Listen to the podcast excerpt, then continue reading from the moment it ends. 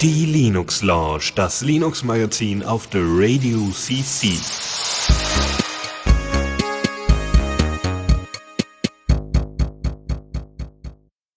Guten Abend, liebe ZuhörerInnen. Es ist der 13. November, 17 Uhr und es ist wieder Linux Launch Zeit. Wir sind gut drauf und wollen euch ein bisschen dieser guten Laune quasi direkt auf die Ohren senden, Begeisterung für Neues aus der FOSS-Welt und Linux-Welt mit euch teilen. Und das geht natürlich nicht ohne die Hilfe von Dennis. Ja, schönen guten Abend. Und wir freuen uns, dass du auch wieder bei uns bist. Chris. Ja, schönen guten Abend und ich freue mich auch wieder da zu sein. Haben dich vermisst.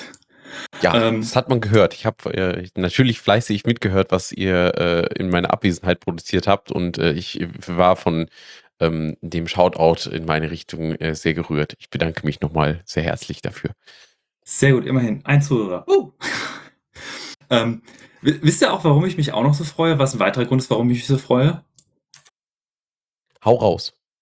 Äh, wenn wir jetzt die nächste Sendung auch pünktlich machen, äh, wieder zur selben Zeit, dann haben wir quasi ein komplettes Kalenderjahr durch, immer zur selben Zeit, also immer den zweiten Sonntag des Monats um 17 Uhr eine Sendung gehabt. Hohoho. Wenn das mal kein Grund zum Feiern ist. Und, und ich, ich glaube, das ist erst der Anfang, also nicht der Anfang der Linux-Launch, uns gibt es ja schon ein bisschen länger, aber der Anfang von so einer neuen Zeit, wo die Linux-Launch auch wirklich, wirklich so eine Konstante wird. Und äh, ich finde das richtig cool. Und äh, genauso konstant wie der Termin wird auch unsere Showstruktur bleiben. Also würde ich sagen, fangen wir an, wie immer, mit Neues aus dem Repo.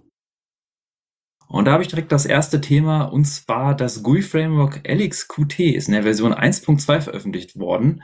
Äh, das ist eine, ein Framework, was für einige Distributionen verwendet wird, mit verschiedenen Widgets und so. Und da haben sie vor allem den Wayland-Support ausgebaut. Die haben ihr Screen Capture Utility Screen Grab weiter ausgebaut äh, und hat noch einige kleine Bugs behoben. Also beim äh, Dragging im File Manager, wenn man mit der Maus zieht, dass da nicht irgendwelche äh, Glitches aufkommen oder wenn Grafiken resized wurden, gab es manchmal so visuelle Artefakte, die haben sie behoben. Und auch das, das Terminal hat jetzt per Default Bidirectional Rendering Support, sprich Sprachen, Zeichensätze, die in beide Richtungen gehen, äh, ist jetzt von Anfang an drin, was für die Internationalisierung ganz nett ist. Genau, und ich erzähle euch ein bisschen was über äh, Papermap. Ähm, das geht in die Richtung Digital Detox. Denn äh, es ist ein zwar digitales Werkzeug, was euch aber hilft, äh, Papierkarten entsprechend zu drucken, also Übersichten herzustellen.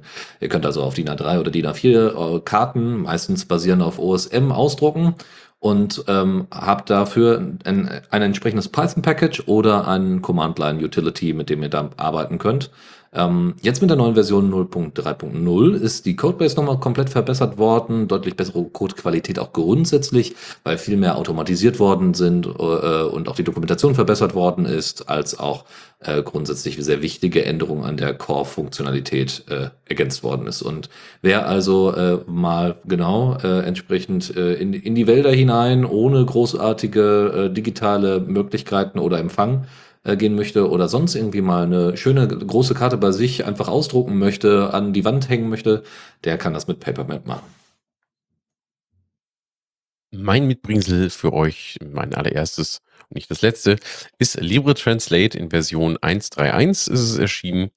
Und das ist ein, ähm, eine Library mit ausgefeilter API und Autospracherkennung, also lokale, es soll eben lokale Übersetzungen bei euch auf dem Rechner ermöglichen, nutzt dafür dann unter der Haube Argos Translate und kann auch transitiv übersetzen, also ähm, das, was zum Beispiel andere Großen auch so machen, wenn eben zum Beispiel jetzt beispielsweise Deutsch auf Englisch als direkte Übersetzung nicht verfügbar wäre, aber der Umweg über eine zweite Sprache geht, wie zum Beispiel Französisch, dann würde es also Deutsch, Französisch, Französisch, Englisch übersetzen.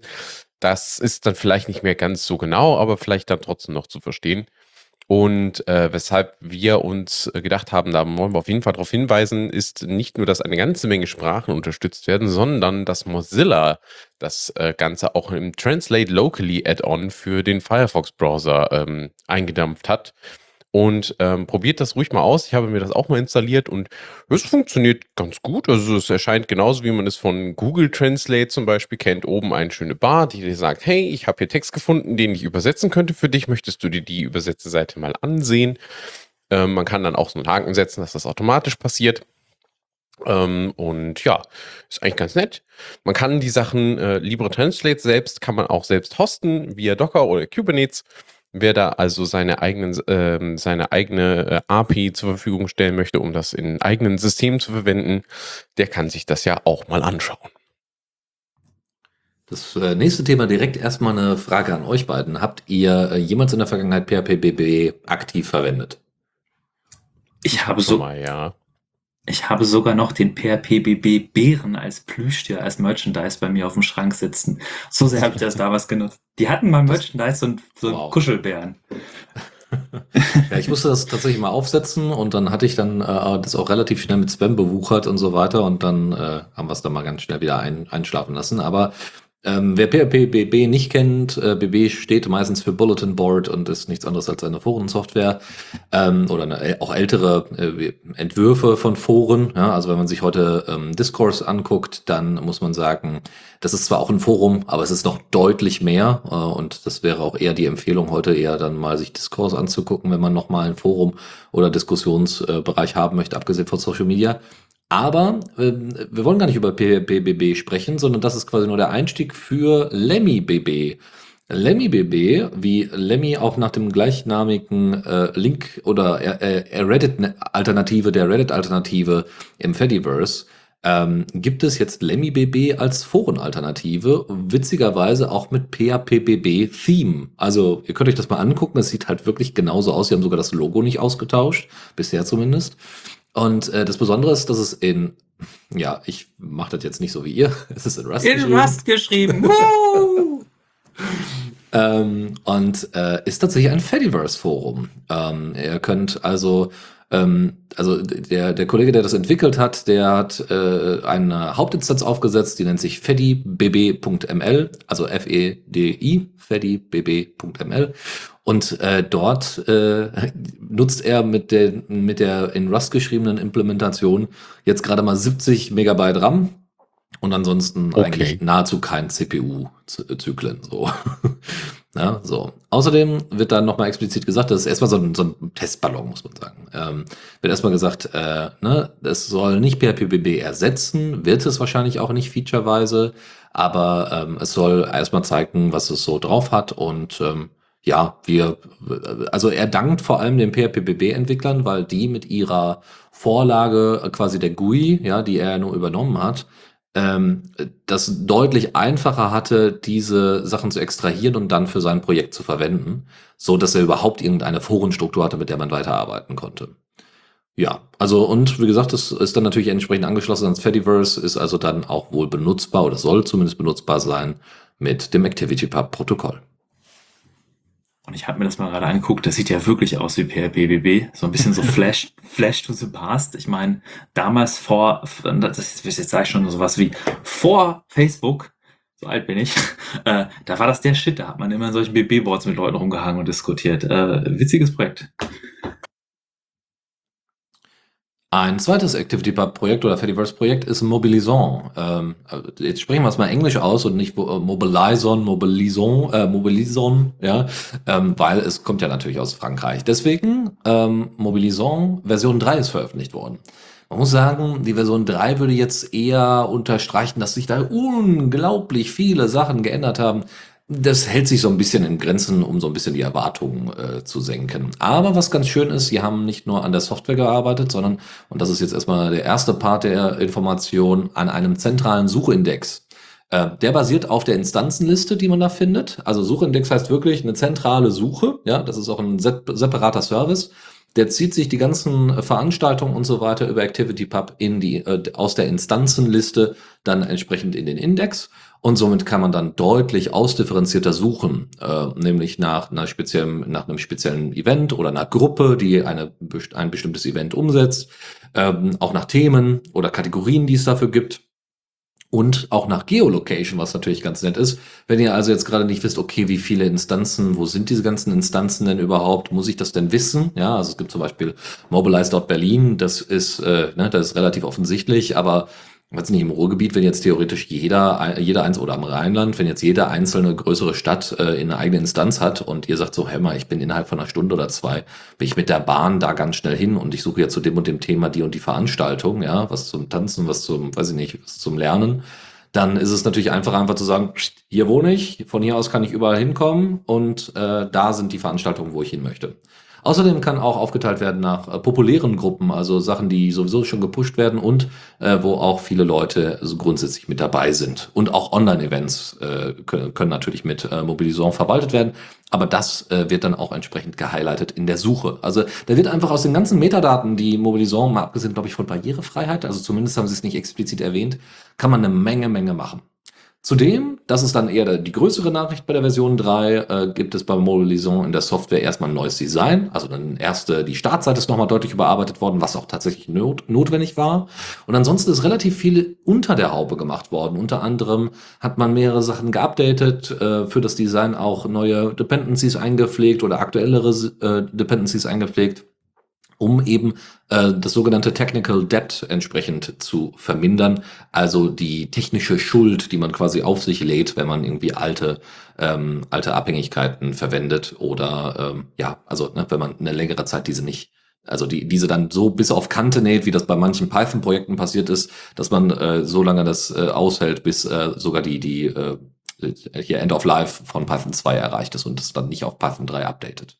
Ja, ansonsten, äh, Dark Theme äh, wird wohl in Zukunft möglich sein. Sie haben mit, der, mit den neuen Dependencies das Theming-System überarbeitet, was es nochmal einfacher machen wird, bestimmte Sachen anzupassen. Und ähm, sie rufen auch weiterhin nach Spenden, weil äh, das ist ein komplett getra äh, community-getragenes Projekt. Sie haben einen Hauptentwickler, der da die meisten Sachen macht. Und sie brauchen nicht nur für den Hauptentwickler, sondern für die Services, die sie da auch noch haben, äh, bis für 2023, um diese ganzen Features, die geplant sind, einzubringen, noch 178.200 Euro. Also fast 180.000 Euro. Und das ist noch einiges. Das heißt, wenn ihr ein bisschen Euronen äh, über habt, dann äh, gerne mal am Mobilisant spenden, weil dezentrale Alternative zu Facebook-Events und Meetup.com ist absolut notwendig. Ähm, haben, haben, hat man auch jetzt so ein bisschen von Berlin, äh, also Mobilize Berlin mitbekommen, die genau da jetzt die Kultur- und Clubszene äh quasi versuchen auf äh, Open Source und äh, Activity Pub Instanzen, also Mobilisant Instanzen zu bringen. Und ich habe euch noch mitgebracht, OBS Studio 28.1 wurde veröffentlicht und äh, die Änderungen sind tatsächlich jetzt überschaubar. Sie haben zum Beispiel an den äh, Encoding-Presets gearbeitet und zum Beispiel sie etwas sinniger sortiert, dass eine kleinere Nummer wirklich geringerer Qualität entspricht und auch einen Haufen Bugs behoben. Ähm, aber warum ich das quasi nochmal mit reinnehmen wollte in die Sendung, was ich das Spannende finde daran, dass OBS es ist quasi die Standardsoftware, die Streamer nutzen, um Twitch zu bespielen, um irgendwelche Livestreams zu machen, irgendwelche Live-Compositing. Und es ist sehr verbreitet, sie ist Open Source und sie unterstützt Linux. Und die Entwickler haben immer den Linux-Support mit im Kopf. Und man kann unter Linux die gleiche, äh, nicht ganz die gleichen Features, aber fast die gleichen Features äh, nutzen und äh, streamen und Sachen machen. Und da will ich auch einfach mal den Entwicklern auch von OBS Studio einfach mal Danke sagen, dass sie gerade bei so einem Medienbereich äh, da wirklich wirklich vorneweg eine der wichtigsten Software, die man so in dieser Medien-Streaming-Szene hat, auch Linux supported wird. Ja, ich kann mich da tatsächlich nur anschließen. Ähm, ich habe das tatsächlich vor kurzem mal verwendet, weil sonst streame ich ja nicht und so weiter. Und das habe ich in dem Fall auch nicht getan, sondern einfach nur ein äh, Screencast umgesetzt. Und ich weiß noch, wie das vor zehn Jahren selbst unter Windows oder gerade unter Windows ein Riesenproblem war. Da gab es dann Cam Studio und die Rechner waren alle nicht schnell genug, um äh, ordentlich was aufzunehmen, was nicht unter 10 FPS war, also oder über 10 FPS war in dem Fall. Ähm, und das, also das war un, also ich habe mir dann natürlich auch die Prozessorauslastung und so weiter angeguckt und parallel noch eine Videokonferenz gehalten, um das entsprechend mit aufzuzeichnen.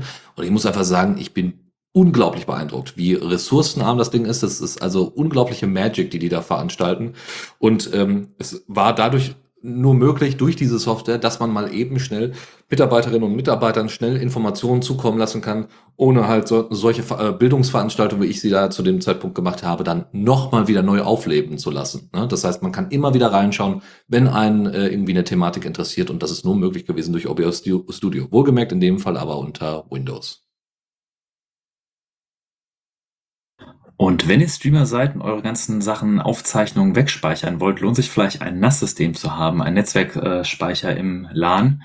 Und da gibt es eine verbreitete Distro für TrueNAS, das nun in Version 13 veröffentlicht wurde. Äh, das basiert ebenfalls auf FreeBSD Version 13, 13.1 sogar und hat auch alleine dadurch durch die FreeBSD-Basis neuere, sehr viel neue Features mitgenommen, also der bessere Hardware-Support und einzelnen Benchmarks von den äh, Herstellern zufolge bei größeren NAS-Systemen teilweise 20% mehr Performance äh, OpenCFS ist in Version 2.1 drin, da ist jetzt D-Rate-Support oder native äh, NFS v4 ACLs werden unterstützt. Samba wurde aktualisiert auf 4.15 und viele weitere Updates. Also auch teilweise äh, haben sie gesagt, dass NFS bei einzelnen Clients, dass man da einen deutlichen Performance-Schub merkt und das ist allgemein ein rundes, schönes Update. Und wenn ihr euch mal selber ein NAS zu Hause baut, kann ich auf jeden Fall empfehlen, sich einmal TrueNAS anzuschauen. Dann gibt es auch ein Update von Stratis. Und zwar ist ja der Witz an aktuellen, also zum Beispiel TrueNAS basiert auf ZFS als modernes File, Systems, File System, welches einem transparente Encryption, äh, Storage Pools, die man resizen kann, äh, verschiedene RAID-Modi bietet und so. Und all diese Möglichkeiten sind auch ohne diese Next-Gen-File-Systems theoretisch in Linux möglich, mit Device Mapper, mit Lux, mit XFS, mit anderen äh, Tools. Nur man muss sie halt irgendwie zusammenstöpseln und richtig konfigurieren und die Sachen irgendwie konfigurieren. Und das ist halt alles manuell sehr viel Arbeit. Und deswegen gibt es eine Software namens Stratis, die jetzt in Version 3.3 veröffentlicht wurde, äh, die versucht gerade diese Funktion nachzubilden, also dass man, dass man Storage Pools hat, wo man beliebig quasi Physical Devices hinzufügen kann, dass man mehr Speicher hat und dann seine äh, File Systems darauf planen kann, verschieben kann, überprovisionieren kann, was man haben möchte. Und jetzt für neu in Version 3.3 äh, ist nicht nur das Expanden mit neuen Devices, sondern auch auf bestehenden Devices. Wenn man die irgendwie gegen größere austauscht, kann man diese äh, Pools erweitern. Es wurden viel mehr Operationen parallelisiert wegen Performance und äh, es wurden auch Checks eingeführt für Clevis. Äh, Clevis ist eine Binary, die mitkommt, die quasi das, die Encryption Management, also die nimmt euch das Management von Lux quasi ab und managt dann eure Keys und euren Zugang äh, bei Anmeldung, dass man sich da aussuchen kann. Und die Idee ist, dass man quasi die ganzen coolen File System Features hat von so modernen File Systems, nur halt mit den Linux Bordmitteln direkt äh, mit Stratis, jetzt in der Version 3.30. Dann, falls jemand von euch im Embedded-Bereich ein bisschen entwickelt oder mal mit Busybox gespielt hat, es gibt eine Alternative namens Toybox, das in Version 8.0.8.8 äh, veröffentlicht wurde. Und zwar ist das von einem Google gesponsertes Projekt, welches quasi eine minimale statische Binary äh, äh, äh kommt als, äh, macht das Projekt, die ersetzt alle möglichen Standard-Bin-Utils unter Linux. Also dieses tar, ls, äh, date, df, was man alles kennt und äh, Toybox ist halt irgendwie statisch kompiliert, kein Megabyte groß, aber er setzt irgendwie 30, 40 Tools. Ist nicht immer mit den Parametern ganz, ganz kompatibel. Jetzt aber zum Beispiel bei dem Update bei 088 äh, wurde jetzt zum Beispiel der Tar-Support mit irgendwie minus minus null, X-Form und Long-Support wurde verbessert. Äh, Block-ID hat bei minus O-Parameter kann er mehr Werte anzeigen. Mount minus groß R geht jetzt. Und äh, sowas kann man dann auf Embedded-Geräten nutzen als wirklich minimale Binary, äh, wo man dann quasi ein POSIX-artiges System sich sehr nah äh, zurechtlegen kann.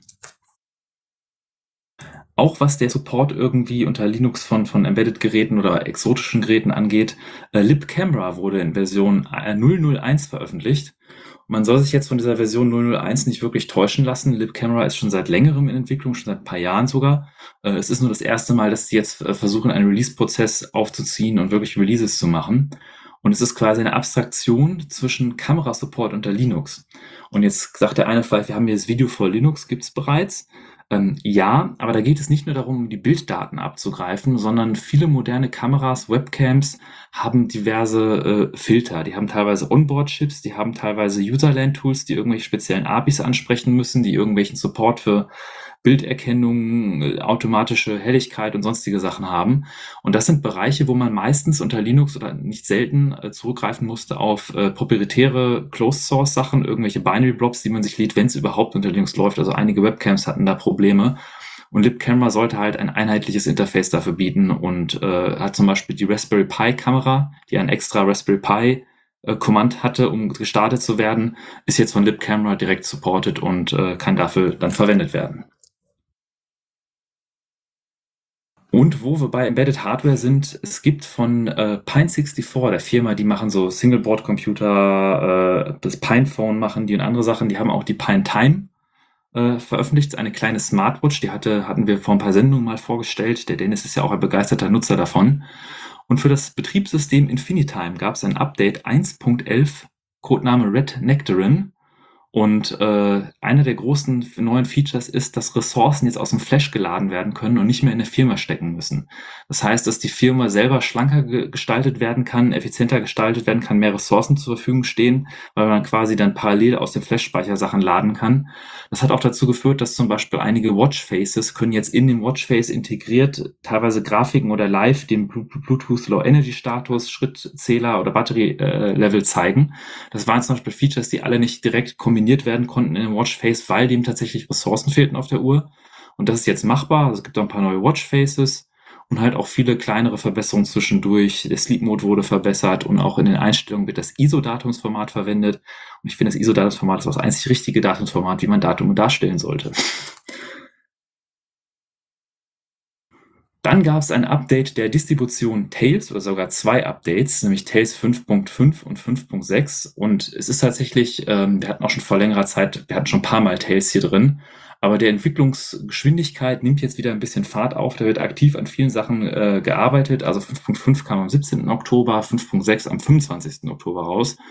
Und äh, es wird durch die Bank quasi werden die ganzen Software, die beinhaltet wird, äh, äh, aktualisiert. Thunderbird, Tor-Browser und Tor selbst natürlich. Ähm, und die Tools werden auch vorkonfiguriert, dass zum Beispiel bei Thunderbird, wenn man eine E-Mail versendet, wird angezeigt, wenn sie nicht BGP encrypted ist. Äh, es wird der Kernel 5.10 verwendet und aktuell wird daran gearbeitet, dass auch die Wayland, dass der Desktop nach Wayland äh, migriert wird und der Persistent Storage äh, besser ausgebaut wird. Ähm, hatte ich fast vergessen zu erwähnen, falls Tails jemand noch nicht kannte, äh, ist eine Distribution, die darauf spezialisiert ist, Privacy äh, zu schützen. Sprich, man bootet quasi ein Live-System und hat direkt äh, Support für Tor und Tor-Browser und kann halt äh, ohne Spuren zu hinterlassen im Internet surfen. Dann ein großes Update, was man nicht unerwähnt lassen sollte, ist Ubuntu 2010 wurde veröffentlicht. Und zwar äh, ist das ein äh, nicht-LTS-Release, also sind immer diese 04-Releases sind die LTS-Releases. Das 202210 ist kein LTS-Release, hat den Codenamen Kinetic Kudu. Lustige Codenamen. Ähm, basiert auf dem Kernel 5.19 und äh, man sieht, dass Canonical immer noch auf Snap setzt. Also Firefox wird weiterhin als Snap installiert, auch Steam wird als Snap ausgeliefert. Äh, kann man jetzt mögen oder nicht mögen, aber es ist schön zumindest, dass auch äh, Steam sowas direkt installiert werden kann. Äh, es ist, gibt GNOME 43, was jetzt ein größeres Update war in letzter Zeit. Darüber hatten wir berichtet, dass jetzt äh, supported wird, was auf GTK 4 basiert. Und laut dem Blog von Canonical richtet sich das aber auch ein bisschen mehr an Developer. Also es gibt zum Beispiel direkte Unterstützung von, von mehr Hardware-Boards. Also auch der Raspberry Pi wird besser unterstützt, dass direkt irgendwie mehr Grafikeffekte möglich sind oder wenn man diese LCDs als Head hat oder der offizielle Touchscreen, den man so an einen Pi anschließen kann, dass die direkt von Ubuntu supported werden, wenn man Ubuntu auf seinem Raspberry Pi installiert. Und wer Ubuntu kennt, der weiß, da gibt es ein paar Flavors von, also quasi andere Varianten, die veröffentlicht werden. Und äh, da gibt es neben den normalen Updates, die quasi unter der Haube und den neueren Paketen von Ubuntu 22.10 gab es halt auch von diesen Flavors neue Releases. Zum Beispiel Kubuntu 22.10 ist äh, basiert auf Plasma 5.25, was jetzt nicht mehr die allerneueste Version ist, aber trotzdem kein, keine, äh, kein schlechtes Release. Und KDE Gear 22.08 unter Xubuntu zum Beispiel es wurde geupdatet auf XFCE 4.17 und sonst viele kleinere Updates. Also hat sich jetzt nicht so viel anderes darunter geändert, außer diese also halt durch die Bank kleinere Updates bei XFCE. Uh, äh, Ubuntu Mate hat eine HUD-Settings-App bekommen, also Human äh, HUD Head-Up-Display, dafür steht das, nichts Human. Um, ähm, und ein neues User-Management-Tool. Ubuntu Studio hat beim Installer kann man jetzt mehr Features auswählen und äh, Lubuntu, welches auf LXQT basiert, was wir vorhin schon erwähnt hatten, äh, lief, lief, läuft jetzt mit LXQT 1.1, was wie gemerkt nicht die ganz neueste Version ist. Wir hatten ja von 1.2 berichtet. Es gibt aber neue Art, neue Background-Bilder. Und eins meiner Lieblingsthemen, es gab auch wieder was Neues vom Linux-Kernel. Es gibt, also ehrlich gesagt, ist der neue Linux-Kernel 6.1 noch nicht veröffentlicht. Und normalerweise rede ich nur von neuen Kerneln, wenn sie schon veröffentlicht sind. Aber der 6.1-Kernel wird zur nächsten Sendung veröffentlicht sein und ist einer der, der etwas spannenderen, wie ich finde. Und deswegen konnte ich es mir nicht nehmen lassen, den jetzt auch mal in die Sendung mit reinzunehmen weil der nächste Kernel 6.1 wird vermutlich der nächste LTS-Kernel, also der mit dem Long-Term-Support. Und ähm, eins der Themen, die wir hier schon in der Sendung ein paar Mal besprochen haben, ist der initiale Support für Rust im Kernel als Programmiersprache. Und was jetzt im Kernel 6.1 integriert wurde, sind noch erstmal die Grundlagen. Also es sind noch einige Kernstrukturen nicht verknüpft, die benötigt sind, damit verschiedene Subsysteme das irgendwie verwenden können. Also es wird noch nicht jeder jetzt direkt mit Rust loslegen können. Aber man sieht, dass das, es hat angefangen, es wird weiter ausgebaut und ähm, Kernel 6.2 wird da sicherlich noch mehr bringen. Da ist schon, sind schon einige Patches eingereicht worden. Und eins der ersten größeren Projekte, die davon äh, nutzen werden, sind wahrscheinlich der M1 und M2 GPU-Support aus dem Asahi-Projekt, dass quasi ein GPU-Treiber von dieser Mac-Hardware möglich ist, dank einem auf Rust basierten Grafiktreiber. Und wenn man das so ein bisschen verfolgt, wie, wie schnell die Entwicklung da passiert und wie, wie, wie viel Fortschritt auf einmal passiert, äh, blicke ich da wirklich äh, mit sehr viel Freude drauf. Ebenfalls hatten wir in der letzten Sendung erwähnt die MGLRU, also MGLRU äh. Das ist für Speichermanagement eine Verbesserung, die gerade, wenn man etwas weniger Speicher zur Verfügung hat, Linux dann deutlich bessere Reaktionszeit hat und sich nicht mehr so, so sluggy anfühlt. Ähm, von AMD kam das Platform Management Framework, der Kernel Memory Sanitizer, der ist jetzt für Entwickler gedacht, für Speicherprobleme finden und so wurde jetzt mit eingebaut.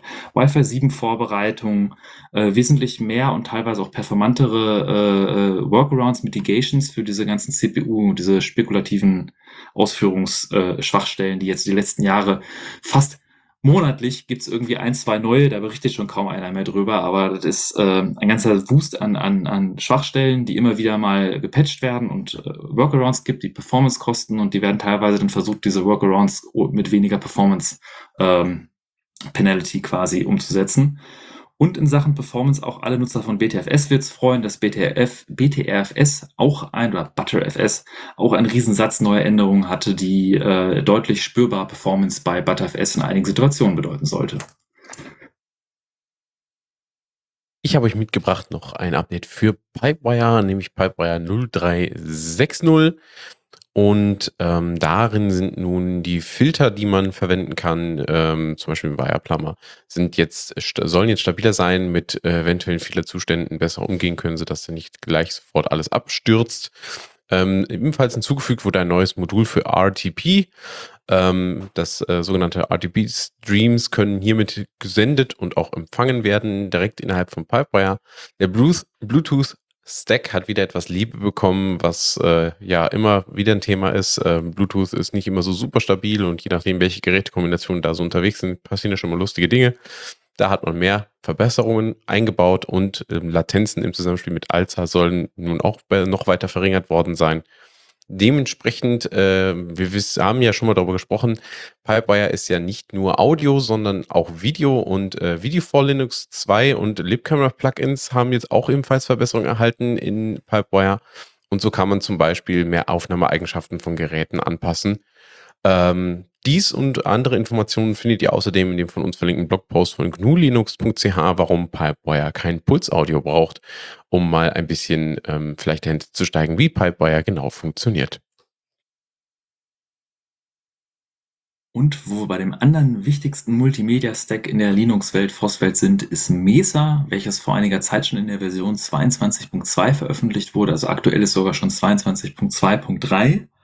Ähm, aber in den Release Notes, da sprechen die Entwickler auch, das hätte eher so 22.2 sein sollen. Also die ersten neuen Minor Releases von Mesa sind manchmal noch äh, mit Vorsicht zu genießen, aber es ist halt eine ganze, ganze Menge an Bugfixes für OpenGL und Vulkan äh, Cases für verschiedene Treiber da drin.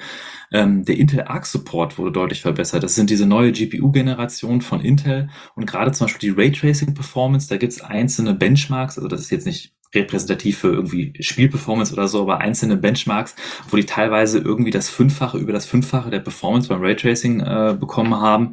Also das ist auf jeden Fall für die Leute, die Early Adopter, die Intel Arc GPUs verwenden, auf jeden Fall ein Pflichtupdate. Auch äh, AMD hat mit RDNA 3 quasi deren neue Treiberinfrastruktur für die neue Generation der neuen GPUs ähm, vorbereiten und schon eingebaut. Äh, Mesa hat auch für Windows viele Optimierungen gemacht, weil tatsächlich auch von Microsoft supported teilweise für Subsystem, Windows Subsystem für Linux, Linux, Windows Linux, ähm, dass da eine Unterstützung von 3D-Grafik oder von Grafikanwendungen aus dem Linux-Bereich äh, unter Windows möglich sind, wird auch Mesa für Windows genutzt und gebaut. Und zum Beispiel äh, gibt es da eine bessere Unterstützung, dass man OpenGL, Vulkan oder OpenCL auf Direct 3D 12 basieren kann.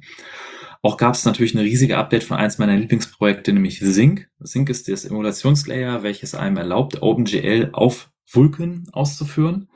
Und ähm, das ist teilweise schon so robust und so performant, dass einige Projekte tatsächlich darauf äh, setzen. Also äh, X-Plane ist quasi ein Flugzeug-Flugsimulator, ein Open-Source-Flugsimulator. Und die haben Plugins und diese Plugins basieren teilweise darauf, dass sie OpenGL im Hintergrund nutzen. Und X-Plane wollte jetzt halt sich weiterentwickeln, den Render weiterentwickeln und auch auf Vulkan umsteigen als Rendering-API unten drunter.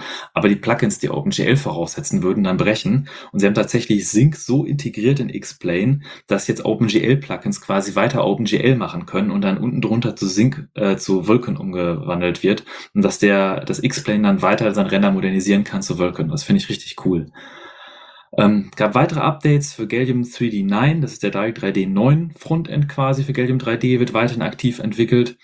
Und so als Teaser, was auch gerade ein Projekt ist, wo sehr viel Aktivität passiert für das nächste Mesa Release, also wahrscheinlich 22.3, was glaube ich schon in einer Woche vielleicht rauskommen soll, ist Rust ICL. Und zwar ist das eine OpenCL-Implementation, die, man erwartet es kaum, in Rust implementiert ist. Und ähm, das ist quasi die Runtime, die einem hilft, OpenCL-Code auf den Open Source Grafikkartentreibern auszuführen. Also das, was quasi da unten drunter sitzt, die Runtime, die sorgt dafür, dass das dann auf den Open Source Treibern äh, umgesetzt werden kann auf dem Gallium Stack. Und da gab es früher Clover, so hieß die Implementation vorher. Nur die war nicht so gut gewartet, die war nicht mehr so, so, so genutzt. Und äh, Rust ICL, obwohl es sehr jung ist, holt gerade mächtig auf, kann schon viele Sachen deutlich besser, unterstützt einige Gallium 3D äh, Sachen deutlich besser. Und Mike Bloomkrantz, so der Entwickler auch von Sync, hat schon direkt ein Merge Request gestellt, dass man doch Clover bitte die löschen sollte. Und dann kommt man, man auch sehr viel Altlast los und dann Mesa, es passiert da wahnsinnig viel gerade. Und äh, wer eine aktuelle GPU hat, sollte auf jeden Fall sein Mesa aktuell halten. Und last but not least, ebenfalls einzahlend auf das Thema Grafik, ist ein Update für DXVK 2.0. Ähm, das unterstützt jetzt die Vulkan API 1.3 und verbringt Verbesserungen für Direct 3D, ähm, wie zum Beispiel im Speichermanagement und auch verbesserten Support für Direct 3D 11. Ähm, und zwar genauer gesagt für das Feature Level 12.1 und äh, des Weiteren verbessert es die Shader-Kompilierung im Hinblick auf Spielladezeiten. Das heißt, wenn ihr jetzt nicht so ein Shader-Precaching nutzt, wie das zum Beispiel unter Steam der Fall ist, dann laden eure Spiele trotzdem ein bisschen schneller mit Hilfe von DXVK. Und es gibt auch da noch weitere Caching-Verbesserungen und vieles mehr. Alles weitere findet ihr in den Release Notes von äh, DXVK 2.0. Newsflash. Da fange ich auch mal wieder an. Und zwar hat ja jeder so seine Vorlieben, was so irgendwie äh, die Frameworks für grafische Ausgabe angeht. Also das ist tatsächlich fast wie eine Religion unter den Entwicklern in der, in der Linux-Welt. Also ich kann mir jetzt vorstellen, Dennis, was ist denn dein Lieblingsgrafik-Framework? Du meinst jetzt hier für die, für die GUI, ja? Ja, ja, genau. Ähm, ja, muss ich leider dazugeben, als äh, alter GNOME-Fan äh, und, und gerne auch GNOME-Nutzer ist es tatsächlich auch äh, GTK, was aber überhaupt nicht auf der Basis äh, von irgendwelchem Vorwissen von, von Entwicklungen liegt, sondern tatsächlich einfach so vom, vom Feeling und von, vom Aussehen. Ich weiß aber, dass Qt äh, große Vorteile hat, weil es sehr unabhängig und separat gehandhabt werden kann, also auch unter Windows gut läuft und so weiter. Da hat K äh, GTK natürlich nicht so eine einfache Schnitte, auch wenn einige Sachen deutlich besser laufen als noch noch vor fünf oder zehn Jahren. Was mit dir, Chris? Hast du auch ein, eine Präferenz? Hm, nee, tatsächlich nicht. Äh, für mich ist es so, nach meinen Erfahrungen mit verschiedensten äh, Desktop-Environments muss ich sagen, das Grafik-Framework macht so sehr nicht den Unterschied wie die Tatsache, dass es sehr viele unterschiedliche Arten und Weisen gibt, damit ähm, Benutzerführung und Lifecycles von Applikationen zu realisieren. Und Schlechtes und Gutes gibt es bei allen Frameworks was da so an Ergebnissen rauskommt. Das ist definitiv richtig. Aber am letzten Ende treiben die Leute, die da halt die, die den Fortschritt im Projekt, was genutzt wird, treiben, sind halt die Entwickler, die hinten dran stehen. Und die haben nicht immer ganz das, das Einverständnis oder sind nicht immer ganz glücklich, wie sich gewisse Sachen entwickeln. Und zwar von System 76, die Leute, die Pop OS machen. Das ist eine Distribution, äh, Debian-basiert, glaube ich, die speziell oder fokussiert auf Gaming ist. Und äh, sie haben lange GTK als Basis genommen und die GNOME Framework Libraries unten drunter. Nur gerade mit den letzten Änderungen so in GTK und GNOME, die so ein bisschen diese Don't Theme My App Bewegung, wo gesagt wurde, so, ja, äh, du sollst gar nicht so sehr da eingreifen in den, in den Prozess. Da war es für die System 76 gar nicht mal so einfach, darauf basierend äh, weiterzuentwickeln. Und es gab eine Entwicklung, wie sie sich jetzt dazu entschlossen haben, auch mal auszuprobieren, weg von GTK als GUI Framework zu kommen für deren Distribution und haben sich dabei für ein Framework namens Iced entschieden. Und Iced ist so ein Framework, was auf Rust basiert. Das ist erstmal schon mal cool. Ähm, hat aber äh, reaktive Paradigmen. Das ist so, wenn jemand schon mal Elm programmiert hat, der wird sich daran, glaube ich, sehr schnell wiederfinden, weil das sehr viele dieser Konzepte übernommen hat. Es hat einen sehr modularen Renderer, also es kann, es unterstützt dann halt irgendwie aus Ausgabesystem irgendwie Metal bei Mac OS X, DirectX 12, Vulkan, OpenGL oder OpenGL ES auf Mobile hat also auch so ein bisschen von der, von der GUI-Optik so ein bisschen was von Material. Es ist halt anpassend an die verschiedene Bildschirmauflösung, dass die Widgets die verschiedenen Größen kriegen. Hat auch sogar eine Web-Runtime äh, und ja, es ist halt ein weiteres Framework. Das, das ist immer etwas, wo ich sage, die Linux-Welt, ja, die Desktops kränkeln ein bisschen unter der Tatsache, dass äh, ähm, manchmal Sachen wirklich äh, ähm, doppelt und dreifach entwickelt werden und da irgendwie es zu viele Alternativen gibt. Aber gleichzeitig ist das ja auch die, die große Stärke von Linux, dass man die Möglichkeit hat, sich zu entscheiden, dass es verschiedene Sachen gibt.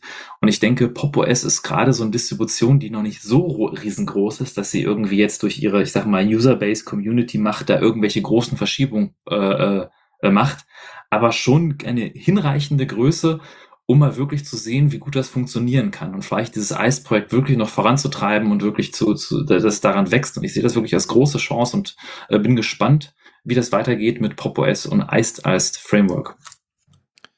Da quasi so ein bisschen zur Ergänzung, äh, dass ähm, ja von System 76 oder von einigen Leuten da auch ziemlich viel Blödsinn erzählt worden ist. Ich kann jetzt auf Details nicht eingehen, weil da gibt es mehrere Blogbeiträge zu aus, der Gnome, äh, aus dem GNOME-Kontext heraus, die äh, dann mal erklärt haben, dass einige Behauptungen wie irgendwie auch grundsätzlich zur Entwicklung von, von vom Cosmic Desktop, ähm, dass äh, da die, ne, dass bestimmte Sachen nicht upstream genommen worden sind und so weiter und so fort, dass das äh, teilweise Falschbehauptungen wären, aber da steht jetzt erstmal Aussage gegen Aussage.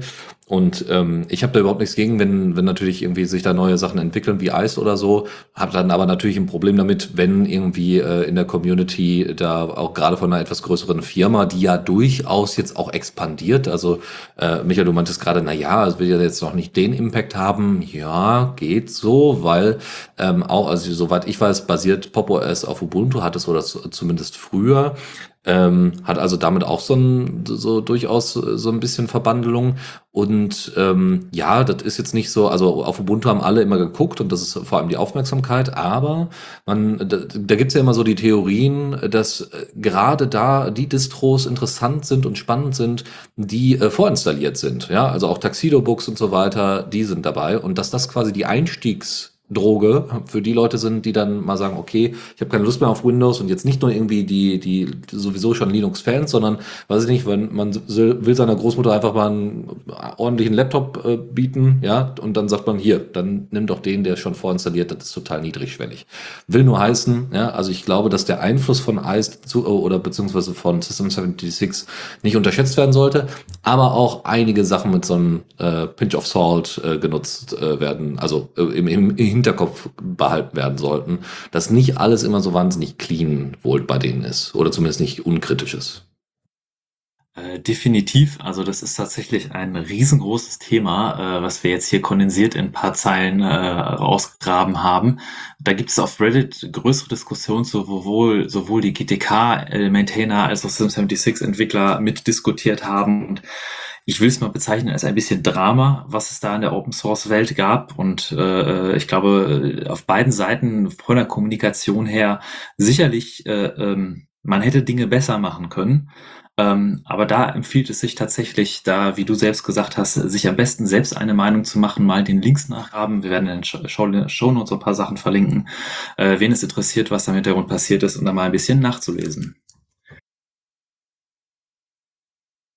Dann habe ich eine News, die heißt, worauf ich mich besonders freue, ist ein neues Protokoll oder ein neuer Standard für IoT-Kommunikation, nämlich Meta. Und Meta ist ein Standard, der hatte sich schon lange angekündigt, es wurde viel darüber diskutiert und jetzt ist es tatsächlich passiert. Es wurde 1.0 der Spezifikation veröffentlicht. Uh!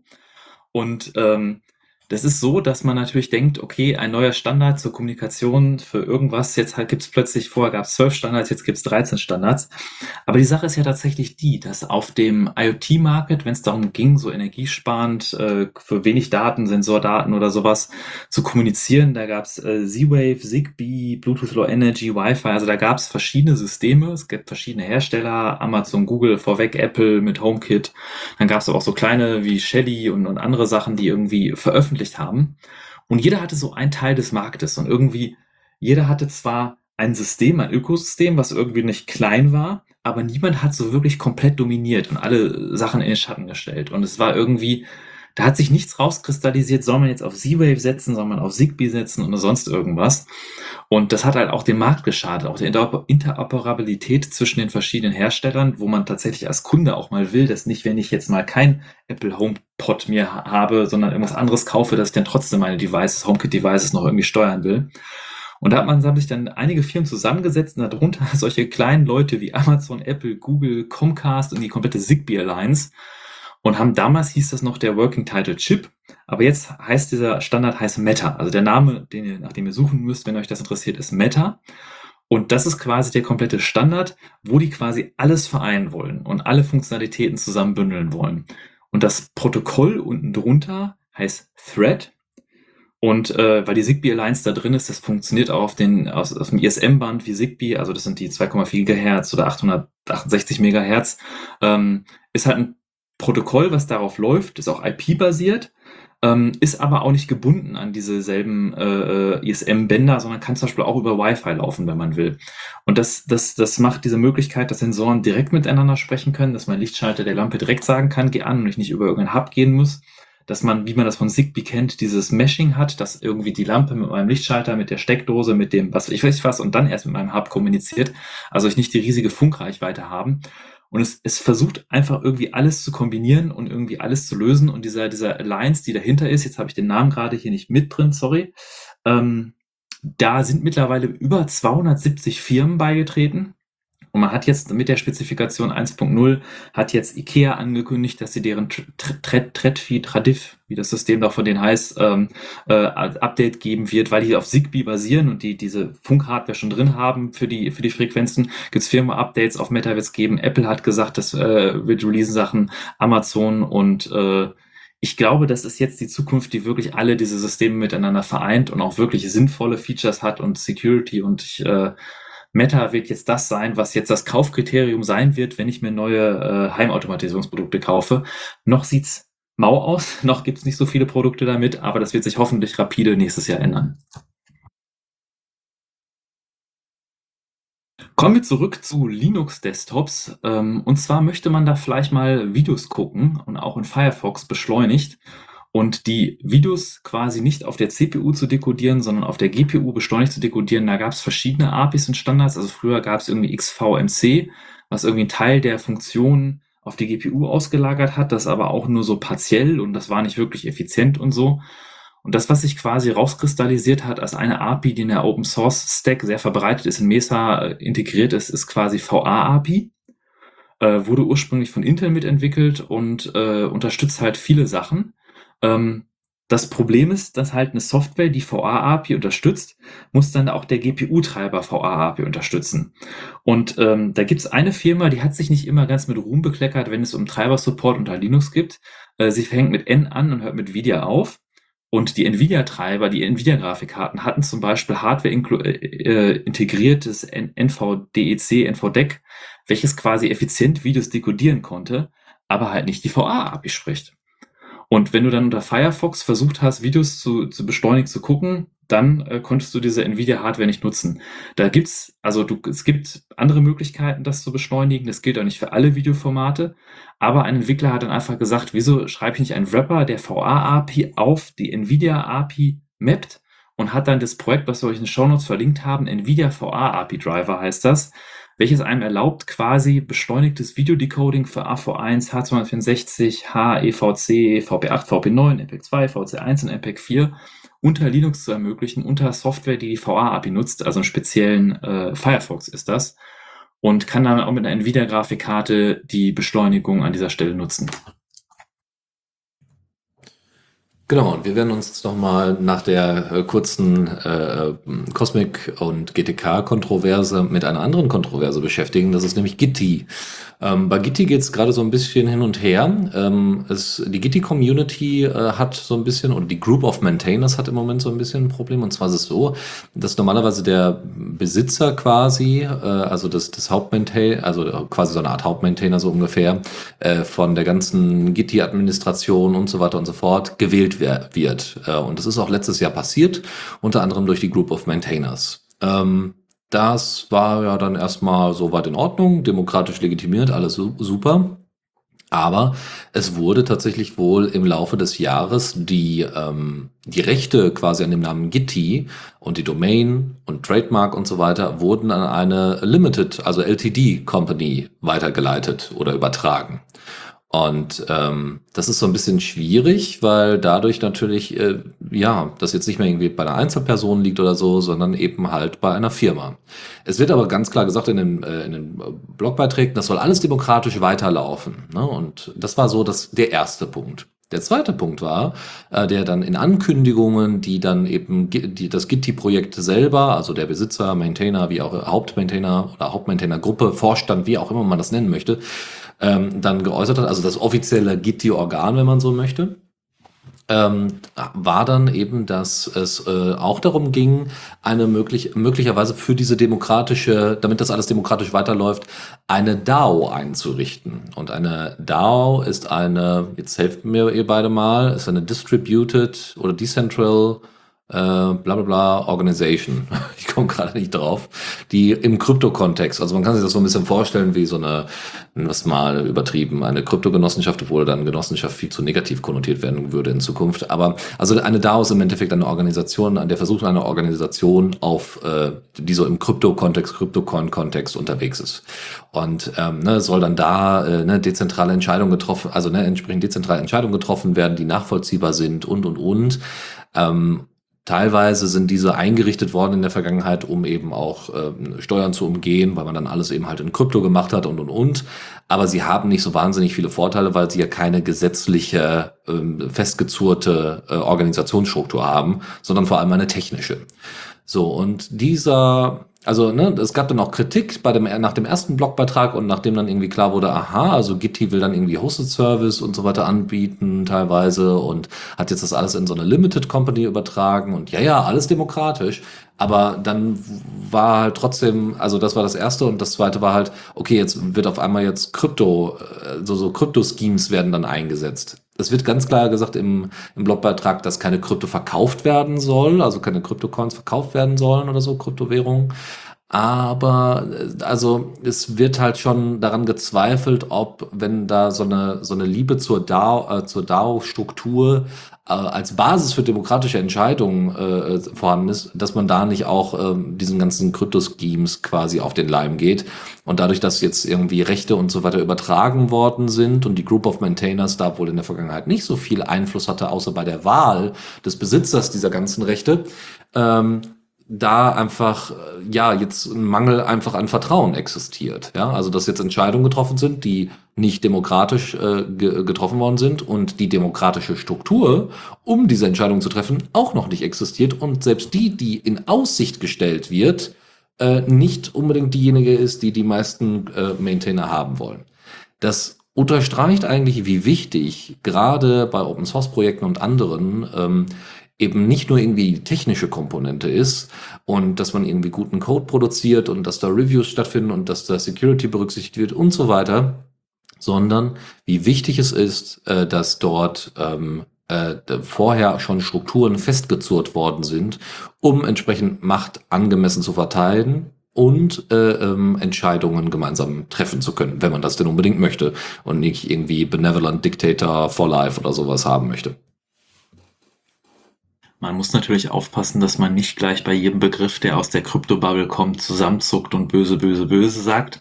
Ähm, daraus sind ja durchaus die Idee einer Kodifizierung und äh, Festlegung in Code der einer Governance-Struktur, ähm, dass das genauso abused werden kann für, für, für shady Sachen, äh, keine Frage. Ähm, am besten musste man sich da einfach mal mit beschäftigen. Die Frage ist, wie sachlich solche Diskussionen dann wirklich möglich sind, wenn da schon immer so eine gewisse Voreingenommenheit herrscht. Ne? Ja, äh, sicher. Nur DAOs so oder so, egal ob man die jetzt äh, technisch ganz äh, so und so, äh, also ne, eine Form von möglicher äh, Governance-Struktur hat, aber sie ist rechtlich halt nicht bindend. Ja? Und das ist halt bei der Limited Company, ich mache ja auch nicht einfach so ein Unternehmen auf und sage ja, ja, das lebt halt auf der Blockchain, so, sondern äh, da mache ich das dann, äh, da, da begrenzt, also setze ich ja explizit eine Limited Company auf, weil ich dann überhaupt erst an Wirtschaft und so weiter äh, teilnehmen kann, aber auch gleichzeitig entsprechende Rechten als auch Pflichten habe und die wären bei einer DAO entsprechend nicht gegeben. Und das ist äh, so eines der Kernprobleme. Ähm, ja, so.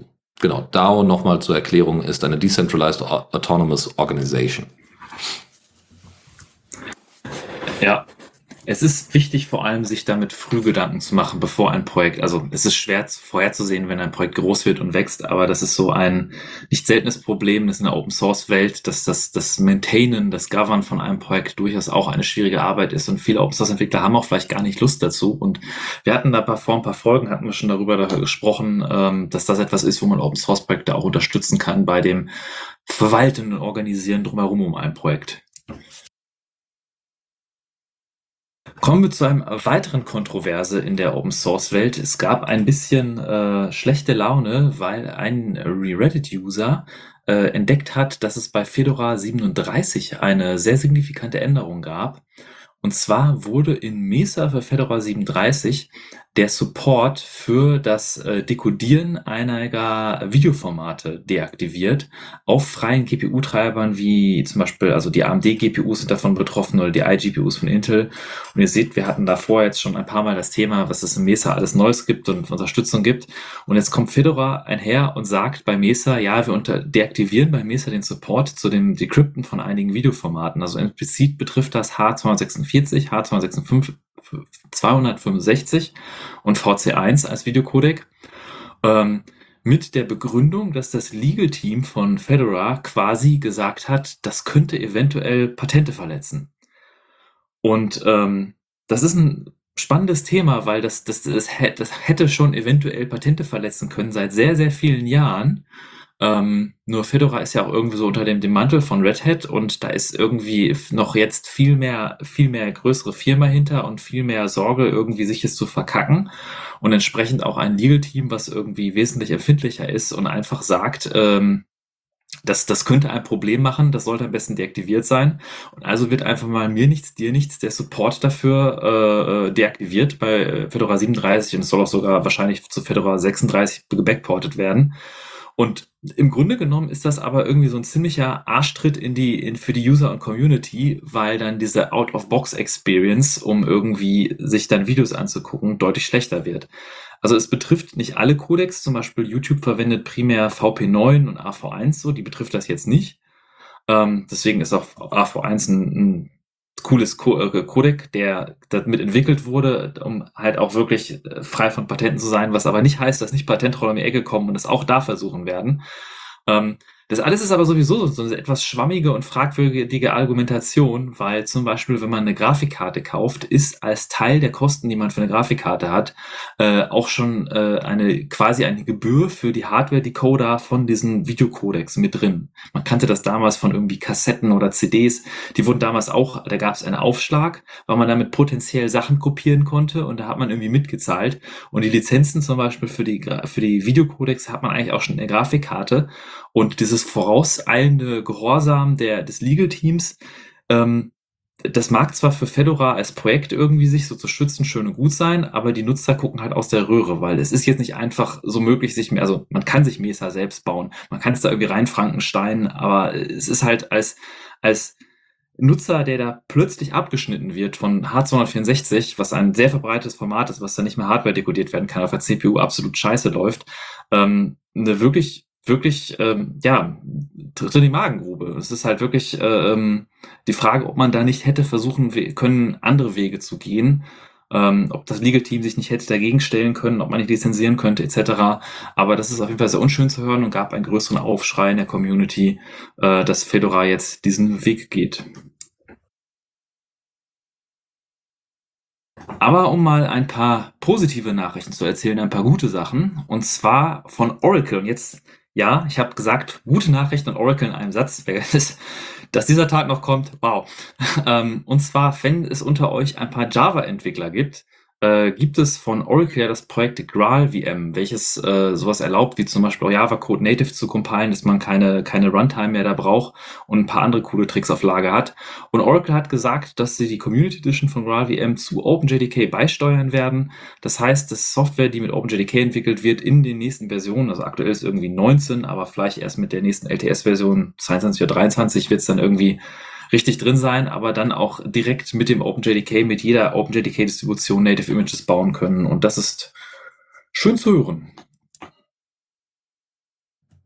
So, eine andere schöne Nachricht ist tatsächlich, dass es ein Linux-Tablet gibt, was nicht nach zweieinhalb Monaten, nachdem es veröffentlicht worden ist, äh, also deren Firma einfach den Bach runtergeht. Also zumindest ist das nicht zu erwarten. Ähm, es gab ja früher mal das Jingpad und mit Jing OS drauf. Das war Linux-basiert, das war ein eigenes Tablet, alles super, alles toll. Sah auch ganz hübsch aus. Sie haben das selber entwickelt an vielen Stellen, aber unten drunter war ein, ein blankes Linux, mit dem man dann anstatt ein Android und damit konnte man ganz gut arbeiten. So, und dann ist die chinesische Firma, die dahinter stand, also ne, gab es riesen Aufschrei im positiven Sinne, so toll, super, endlich mal ein Native Linux-Tablet und das auch äh, benutzbar für die meisten, auch wenn es ein paar Sachen gab, die man immer noch hätte verbessern können. Ja, und dann ist die Firma, hat man von der Firma nicht mehr viel gehört, ähm, der, von der chinesischen Firma. Jetzt ist es aber so, dass äh, man doch ein deutlich ernstzunehmenderes Projekt gerade äh, in Augenschein nehmen kann, wo es um ein Linux-Tablet geht, aber nicht nur allein Linux-Tablet, sondern das Ding kann auch Windows. Und zwar ist das das Shift 13 MI Tablet.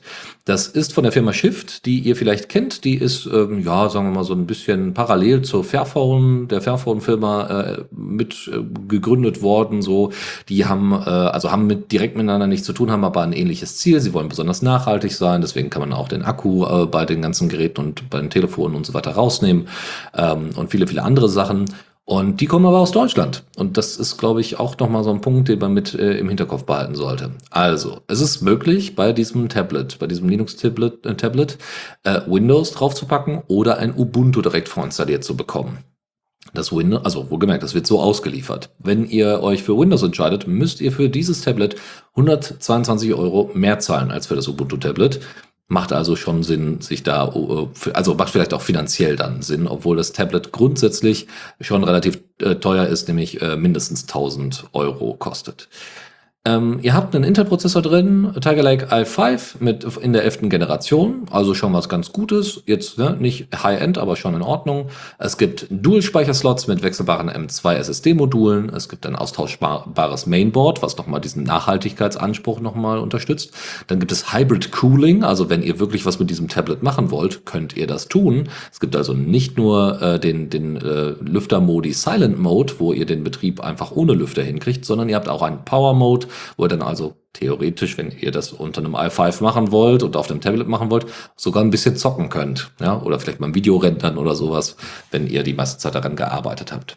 Dann gibt es eine Full HD Frontkamera, eine Onboard-Grafikkarte über eGPU erweiterbar, und äh, einen austauschbaren Akku mit 53,5 äh, äh, Wattstunden an äh, Potenzial.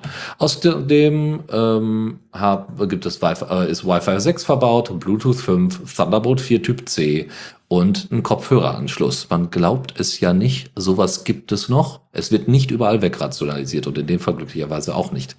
Was könnt ihr da reinpacken? Ihr könnt entweder euch äh, direkt ab Start entweder eine 500 GB SSD NVMe da reinpacken lassen oder eine 1 Terabyte. Ihr könnt 16 GB RAM haben oder 32 GB RAM und ihr könnt nicht nur diese 1000 Euro und dann eben, was noch dazugehört, äh, äh, das auf den Theresen legen, sondern auch für 333 Euro. Warum sie es genauso 333 genannt haben, ist egal.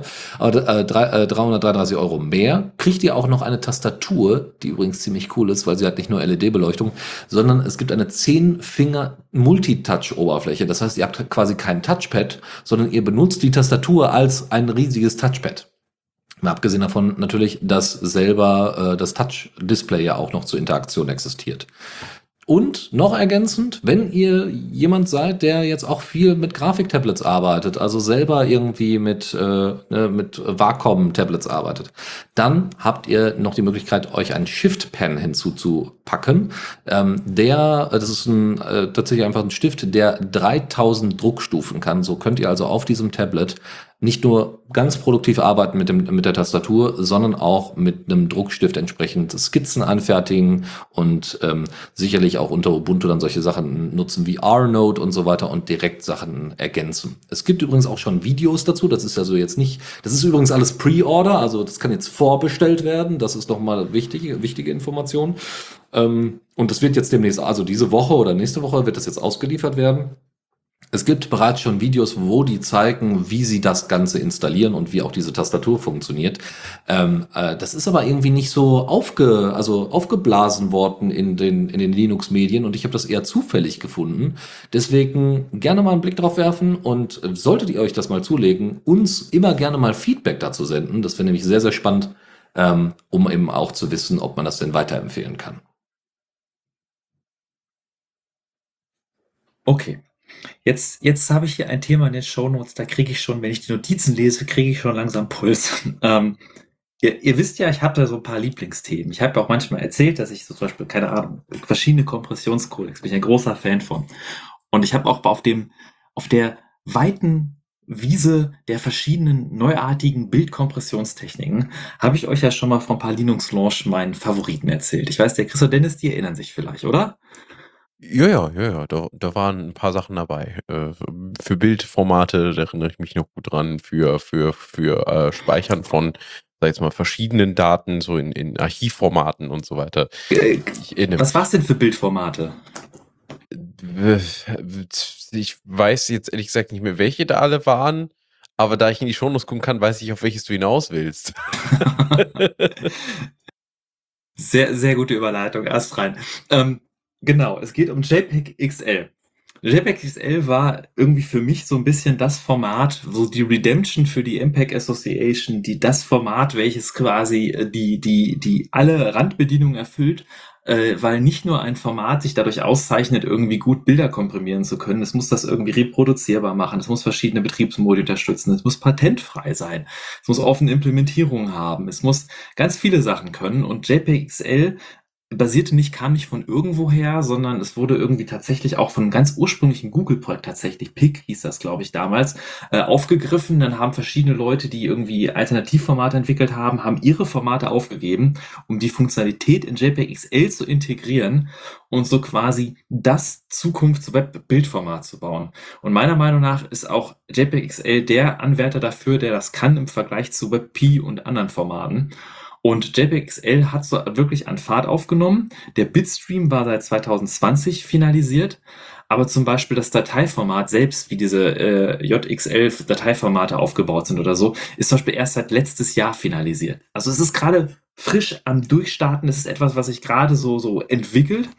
Ähm, hatte auch solche coolen Funktionen wie, dass man JPEGs direkt encodieren konnte quasi 20% effizienter als JPEGs irgendwie in ihrem ursprünglichen Format, aber als JPEG-XL gespeichert, aber sie können wieder als JPEG ausgegeben werden, also als bitidentisches JPEG. Also quasi man verliert nichts von dem JPEG, man kriegt die exakt identische Datei da wieder raus, nur kann sie kleiner speichern mit JPEG XL. Das ist also auch, was Kompatibilität mit existierenden Ressourcen angeht, einfach ein absoluter Win-Win in, in allen Belangen. Es gab experimentellen Support in, in Firefox und Chrome und das wird weiterentwickelt. Es gab Library Open Source Implementation, das ist in GIMP drin und dann kommt Google um die Ecke.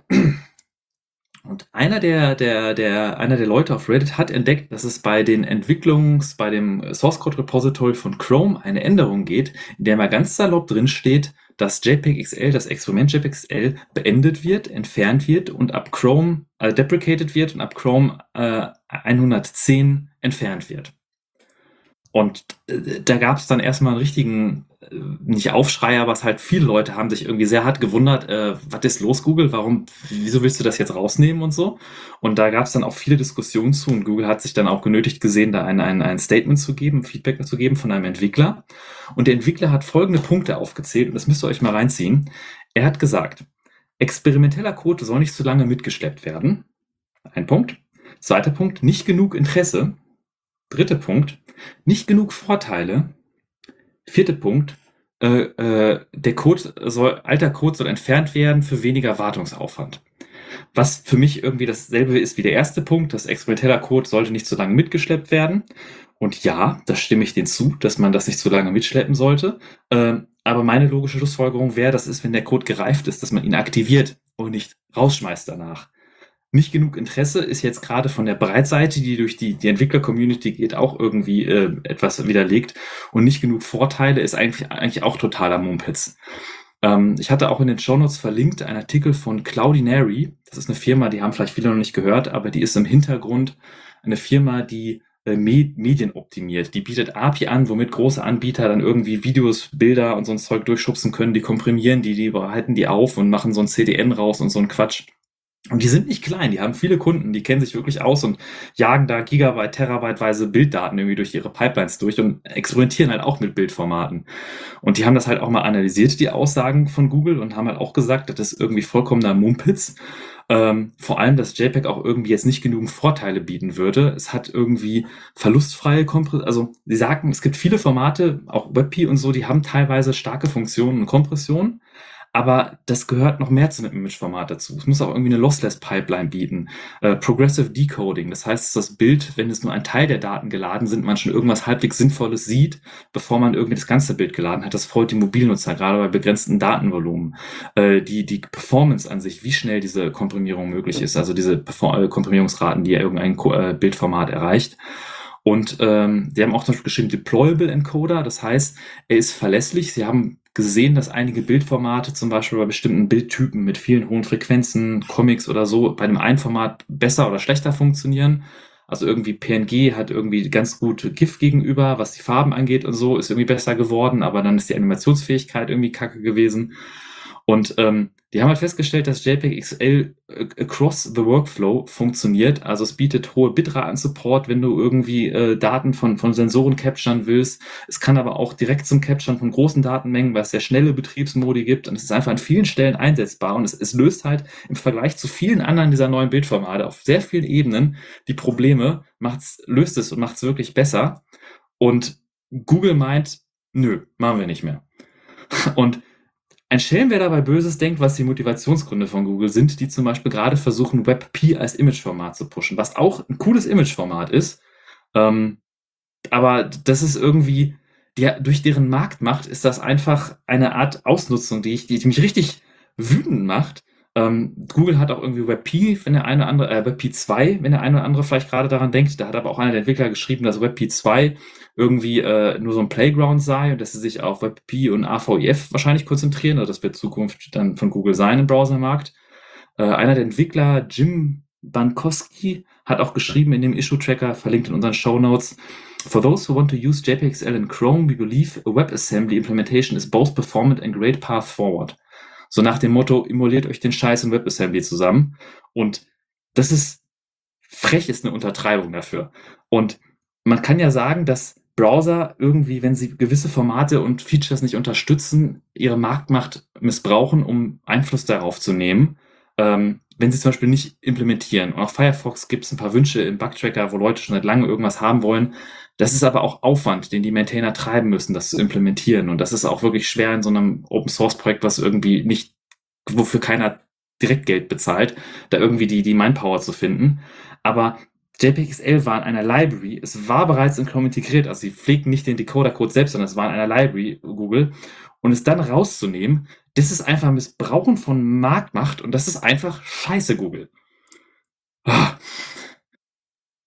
Ähm, es ist also, äh, ja, ich, äh, in dieser Bug-Tracker, also wie gesagt, auch verlinkt in unseren Shownotes, da sind unglaublich viele Antworten darunter und viele Leute, die sagen, dass in unserem Workflow irgendwie JPEG-XL auch zum Beispiel durch die Kompatibilität mit JPEG wirklich das Format war, was am ehesten wirklich alle Needs erfüllt hat. Und äh, vielleicht, wenn in dieser Sendung irgendwer zuhört, der da irgendwo irgendwas zu sagen hat in irgendeinem Projekt oder so, äh, ich finde, wir sollten noch ein bisschen fester auf Google drücken, Finger nehmen und ein bisschen fester bohren, weil das ist einfach, ah, ich, ah, schlechte Laune kriege ich.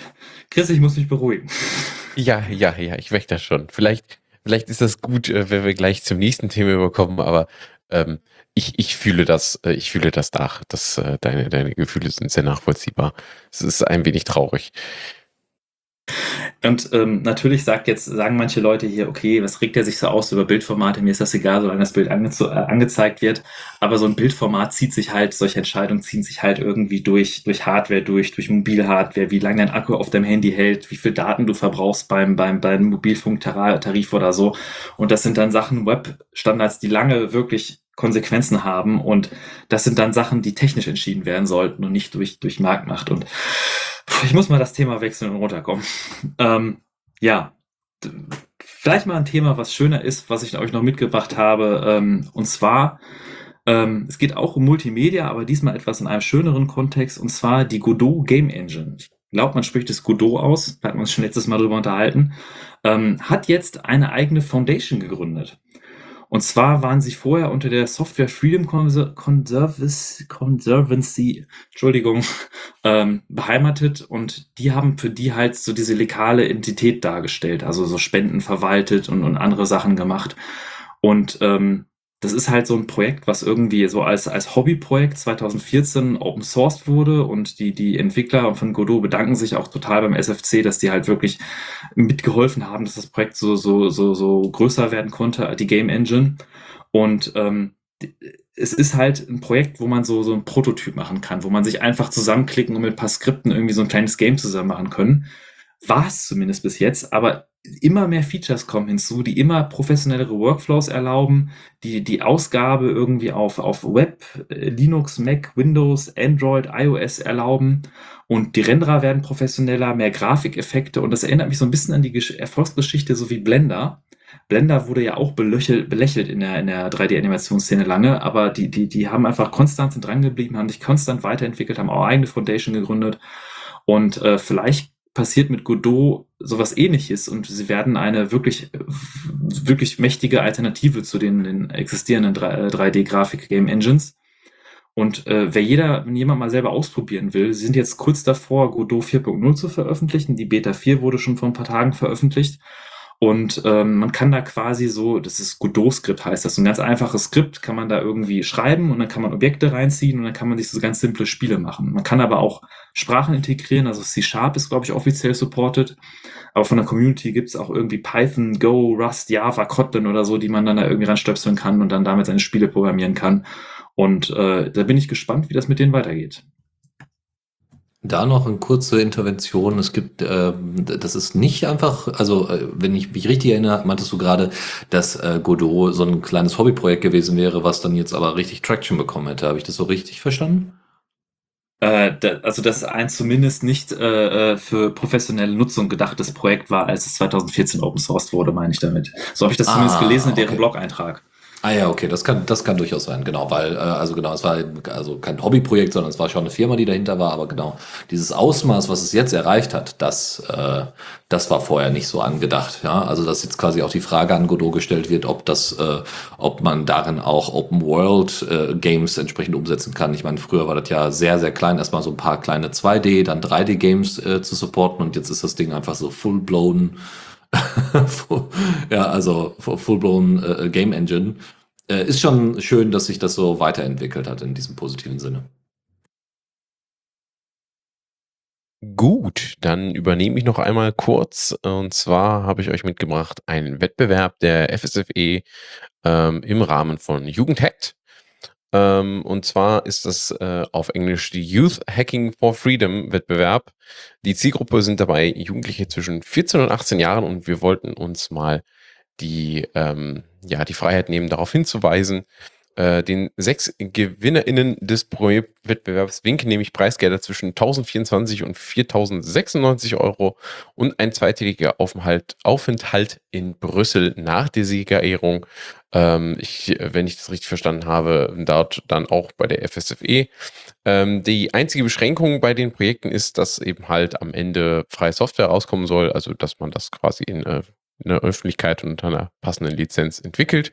Und äh, junge Menschen können sich für diesen Wettbewerb bis Ende des Jahres ähm, auf der Webseite des Wettbewerbs, die wir in unseren Shownotes verlinken werden, registrieren. Und äh, damit äh, möchte ich auch nochmal im Namen von äh, meinen Mitmoderatoren ganz äh, doll dazu auffordern, wenn ihr jemand kennt, der in irgendeiner Form gerne Software hackt und äh, freie Software liebt und gerade so in diesen äh, Altersrahmen passt, dann gibt diese Person nochmal Bescheid, dass sie vielleicht sogar für die gute Tat auch etwas bekommen kann im Rahmen des Wettbewerbs Youth Hacking for Freedom. Und ein kleines Event-Update von mir. Wir hatten letzte Sendung noch vom Chaos Communication Kongress gesprochen. Der wurde jetzt leider offiziell abgesagt. Also es findet kein Chaos Communication Kongress in Hamburg statt. Auch geplant aktuell ist keine Ersatzveranstaltung wie der RCE. Ähm, aber vielleicht, wenn ihr euch bei eurem lokalen Hackspaces eures Vertrauens mal umschaut, und ich glaube, die Voss AG oder der Ping in Dortmund äh, planen auch so kleine Veranstaltungen, da kriegt ihr dann vielleicht was, wo ihr ein bisschen euer, eure Nerd- Neugierde zwischen Weihnachten und Silvester äh, äh, nutzen könnt. Ähm, aber der offizielle Kongress fällt dieses Jahr leider aus. Genau, da aber noch die Info, dass äh, dafür die äh, andere Chaos-Veranstaltung nächstes Jahr stattfindet, nämlich das Camp. Oh ja. Gut. Wo wir auch sein werden, zumindest ein paar von uns. Genau, kommen wir zu einem größeren Block, weil der jetzt natürlich auch medial unglaublich viel äh, in Anspruch genommen hat.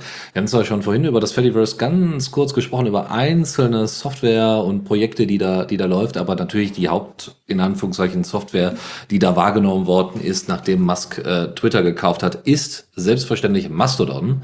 Ähm, so sehr, dass äh, in, den Brei in allen möglichen Medien über Mastodon gesprochen worden ist, es quasi als die Twitter-Alternative schlechthin propagiert worden ist. Ähm, Maintainer als auch, also ich glaube, äh, äh, Eugen Roch, äh, Roschko, äh, der ähm, aus Berlin, äh, die entsprechende gemeinnützige GmbH, äh, die Mastodon quasi auch weiterentwickelt und so äh, fort führt und der eigentliche Kernentwickler und Maintainer ähm, äh, von Mastodon hat auch sogar Interviews in CNN und so weiter geführt. Also da ging es ordentlich los. Auch Mastodon Social war zwischendurch mal platt und und und. Ähm, da haben wir erstmal ein paar Verlinkungen bei uns in den Show Notes diesbezüglich, wenn ihr vielleicht noch nicht den Sprung geschafft habt oder vielleicht auch noch mal ein paar mehr Leute anziehen wollt. Die Netzpolitik.org hat eine schöne Anleitung, wie der Umstieg auf Mastodon von Twitter äh, gelingen kann und äh, hilft dabei äh, eine, die Auswahl bei der Auswahl einer Instanz, welche Dienste man sich äh, anschauen kann, wie man zum Beispiel äh, auch Leute, die auf Twitter sind, dann wiederfinden kann auf Mastodon, weil die Welle von Personen, die jetzt dort äh, sind, ist einfach schon eine große Menge und wie man auch einen Cross-Poster einrichtet, und entsprechende Dienste somit äh, doppelt nutzen kann und das aber primär dann auf Mastodon anlaufen lassen kann. Dann gab es äh, noch vom KuKets-Blog äh, eine lange Liste von Mythen und Zweifel in der Twitter-Community, ob, äh, und die er dann natürlich beantwortet hat, ob das denn so sinnvoll ist. Nämlich solche Mythen wie, äh, also ne, Zweifel, Zweifel der Community gegenüber Mastodon zum Beispiel. Äh, bei Mastodon können Admins alle privaten Nachrichten mitlesen. Mastodon hat ein massives Problem mit der Privatsphäre. Das ist eigentlich der große Gag. Äh, das kann Twitter natürlich auch. so, ne, Ende, zur Endeverschlüsselung gibt es nicht. Dann wurde gefragt, ah, Mastodon hat keine Suchfunktion. Ja, Mastodon hat eine Suchfunktion, wohlgemerkt aber keine Volltextsuche in der Form. Ähm, und man kann natürlich, weil es halt ein dezentrales Netzwerk ist, nicht das komplette Netzwerk äh, vollständig durchsuchen, sondern nur die Sachen, die auf der Instanz dann auch angekommen sind. Es gibt aber da auch Alternativsuchanbieter, äh, wo dann eben eher mal Daten gescraped werden ähm, und äh, die somit besser durchsuchbar sind, zumindest bei den öffentlich verfügbaren ähm, äh, Instanzen. Oder äh, bei Mastodon macht man sich von Hobby-Admins abhängig. Da gibt es jetzt im Moment auch echt viele Bewegungen. Einmal gibt es Vereine wie die Digital Courage e.V., den wir ja auch kennen, aber auch das, äh, die Landesdatenschutzbeauftragten oder ja auch Böhmermann, also die äh, seine Produktionsfirma Unterhaltungsfernsehen Ehrenfeld, die haben äh, tatsächlich auch einen eigenen Server aufgesetzt. Das ist dead.social und dort kann man sich einfach registrieren und äh, ja, äh, das, die sind jetzt nicht explizit kerntechnisch ausgelegt auf das Thema, aber haben jetzt, glaube ich, vor kurzem sogar einen neuen, neuen Ment äh, Admin eingestellt oder wollen jetzt demnächst einen Admin einstellen, äh, der dann entsprechend äh, das äh, Fediverse mitbetreibt. Und je dezentraler das organisiert ist, ja, äh, desto eher kann man da auch den Personen entsprechend vertrauen. Äh, da geht es natürlich auch um Moderation und Filterung und so weiter und so fort. Und da sind die Reaktionszeiten sowieso meistens kürzer. Ähm, ne? Und dann gab es dann natürlich so Aussagen, da ist doch niemand auf Mastodon. Das hat sich halt jetzt in den letzten zwei Wochen unglaublich geändert. Also da sind irgendwie große Ikonen äh, wie äh, Kathy Griffith oder auch äh, Neil Gaiman, äh, der jetzt zum Beispiel äh, das, das Buch geschrieben hat, American Gods, also auch ein sehr großer und bekannter ähm, Comic und, und äh, Comic-Autor, als auch grundsätzlich äh, Buchautor. Ähm, und ganz, ganz viele andere, die man dann noch äh, finden darf. Ähm, und es unterstützt natürlich auch äh, der Ulrich Kelber das Ganze, der selber äh, der Daten Bundesdatenschutzbeauftragte ist, der äh, social.bund.de ins Leben gerufen hat, so dass auch das THW beispielsweise inzwischen eine äh, entsprechende Social Media Instanz, äh, also äh, Social Media Präsenz entsprechend hat. So, also da gibt es auch ganz, ganz viele andere, Mario Sixus, Ralf Rute, Ralf Kaspers und, und, und, die man da entsprechend verfolgen kann. Das könnt ihr euch alles dann genauer nachträglich anschauen. Ähm, dann äh, der Hinweis darauf, dass wenn ihr einen Mastodon-Account einrichtet, die Zwei-Faktor-Authentifizierung anmachen solltet, um euch gegen Zugriffe zu schützen. Das ist bei Twitter nicht anders, aber äh, da nochmal der explizite Hinweis. Dann äh, das Internet Archive hat eine eigene Mastodon-Instanz aufgesetzt, ja, um dann eben auch weitere Accounts dann daraus äh, davon her zu betreiben. Da geht es natürlich auch so ein bisschen um das Thema, wie archiviert man denn überhaupt das Internet, gerade wenn es sich dann so dezentral organisiert. Und die Schweiz hat äh, ähnlich wie dieses social.bund.de ähm, also sowas aufgesetzt, das nennt sich Fertigov und das ist auch aus der Bundesbehörde ähm, entsprechend entstanden, wo sich die Bundesbehörden entsprechend anschließen können. Lineage OS und viele andere Projekte sind natürlich jetzt auch im Fediverse, die es vielleicht vorher nicht gewesen sind. Und wer so ein bisschen in Anführungszeichen Probleme hat, ähm, weil eben äh, Mastodon eine dezentrale Geschichte ist, so dass ihr, wenn ihr zum Beispiel auf einzelne Profile klickt ähm, und das jetzt nicht aus eurem Interface von Mastodon macht, sondern auf einer Fremdseite seid, also auf einer fremden Instanz, nicht Mastodon Social, sondern irgendeine andere, dann äh, ist es manchmal ein bisschen holprig, dann seinen Namen da einzugeben und und und, ne, um dann eben weitergeleitet wer zu werden und die Person zu abonnieren, den Account zu abonnieren. Dafür gibt es inzwischen Firefox-Add-ons wie Mastodon Simplified Federation. Wir haben die Add-on-Seite auch nochmal verlinkt. Dann äh, gibt's äh, aber auch viel, naja, Kritik natürlich an Mastodon, aber auch einfach viele Verbesserungsvorschläge, was noch passieren muss, äh, damit das auch eine nachhaltige Welle jetzt der Unterstützung wird. Ne? Also beispielsweise, wie kann man denn erstmal helfen? Also man kann den Wikipedia-Artikel von Mastodon und dem gesamten, den ganzen äh, Fediverse entsprechend unterstützen, wie Pleroma und Miski und anderer Software. Man kann ähm, eben Empfehlungen äh, abgeben oder Hilfe anbieten, Cross-Posting mit äh, Twitter einrichten, wie schon erwähnt, Dokumentationen weitermachen äh, und, und weiterentwickeln, wenn man das denn technisch kann, wenn man das Wissen hat. Äh, offene Issues angehen oder auch bearbeiten oder eben auch seine eigene Instanz hosten, um das Gesamtnetzwerk so ein bisschen zu entspannen. Dann gibt's noch Aral Balkan, der relativ bekannt ist auf Mastodon, der für das äh, sogenannte Small Web äh, zuständig ist. Äh, das ist so ein, nennen wir es mal Projekt oder so ein, so ein größeres Ziel, so eine Idee, so eine Utopie, wie das Internet der Zukunft aussehen könnte, ohne große Player wie Meta, Twitter, Microsoft und Co. Und ähm, Mastodon ist eine Möglichkeit, das zu erreichen. Und er hat dann nochmal darauf hingewiesen, dass auch eine gewisse Kultur auf und im, also auf Mastodon und im Fediverse stattfinden sollte, so dass eben eben nicht mehr alle nur noch als Nutzer, also quasi als, wenn man es jetzt übertreiben möchte, als Clickfee quasi bezeichnet wird, sondern das sind einfach Leute, das sind Personen, das sind People und sie sollten auch entsprechend, äh, also dieses Wording sollte sich im Idealfall auch in der Diskussion um entsprechende Verbesserungen oder um Personen im Fediverse entsprechend richten. Dann gab es aber auch Leute, die gesagt haben, oh, wir haben hier gerade ein Riesenproblem. Es findet gerade bei Mastodon jetzt der Eternal September statt. Wer das nicht kennt, Mastodon, äh, also äh, es gab ja früher News, Usenet, ja, ähm, als einzelnes, äh, ja, nennen wir es mal, eher, soziales Netzwerk ist jetzt übertrieben, aber eher so als Forum, ja, so bevor quasi AOL und Co. richtig losgelegt haben und quasi das Internet zugänglich wurde für den äh, normal, äh, für die normal, für, für normale, für Normalos quasi, gab es das Usenet, was äh, von vielen benutzt worden ist, und da gab es den Vorfall des sogenannten Eternal September.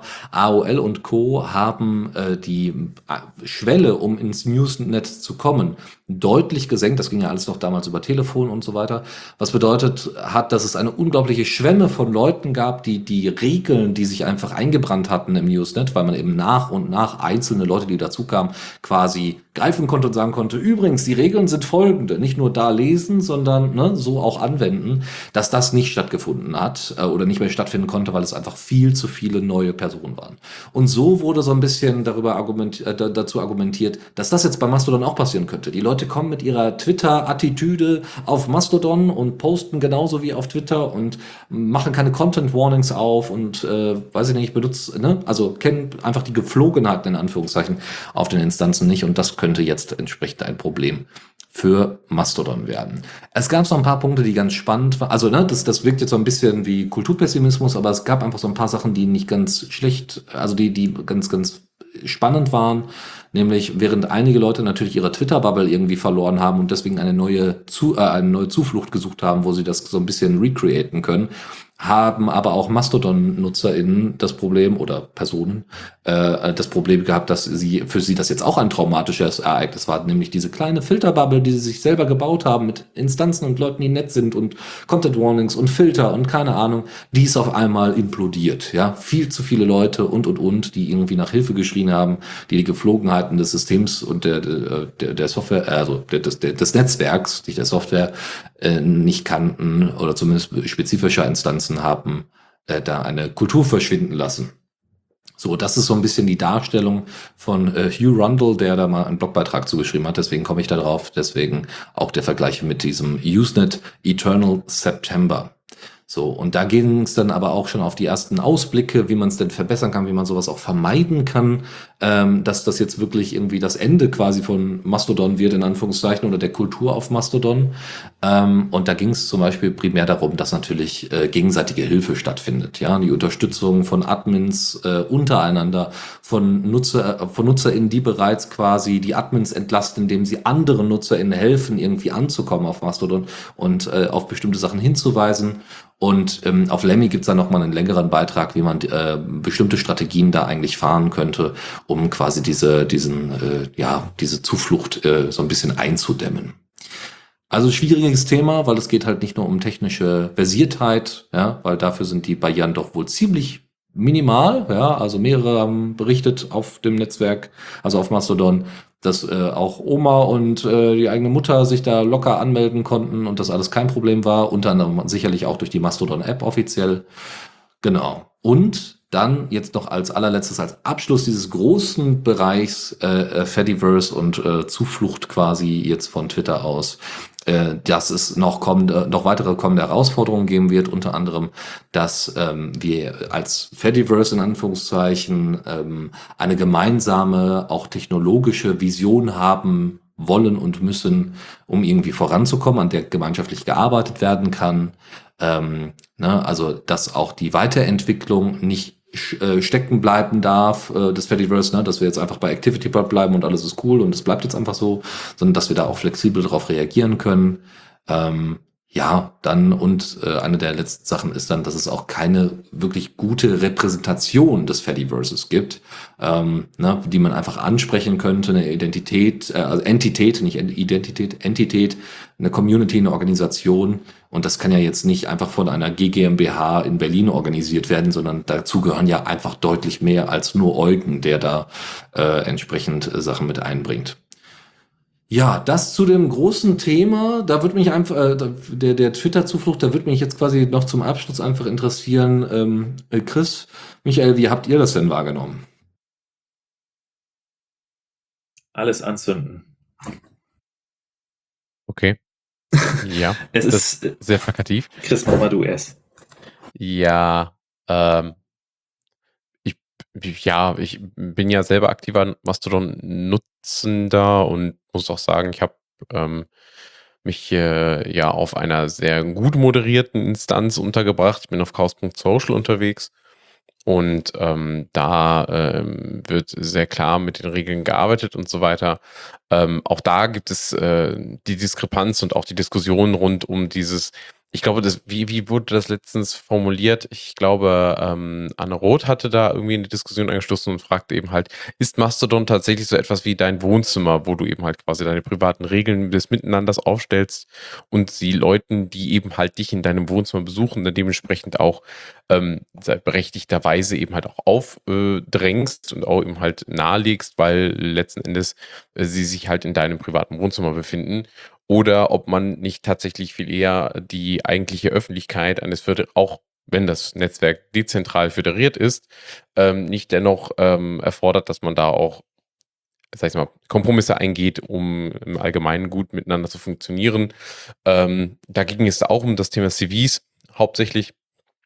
Und ähm, ja, ich äh, nehme vor allen Dingen eine vollere Timeline wahr. Das ist so mein, der Effekt, der bei mir persönlich so eintritt, weil ich bin auch mehr ein Leecher. Also ich äh, mehr wie ein, ein Blutegel bin ich dann da und sitze rum und nehme Inhalte in mich auf und ansonsten interagiere ich nur ausgewählt damit, indem ich booste und und oder favorisiere und oder vielleicht mal kommentiere.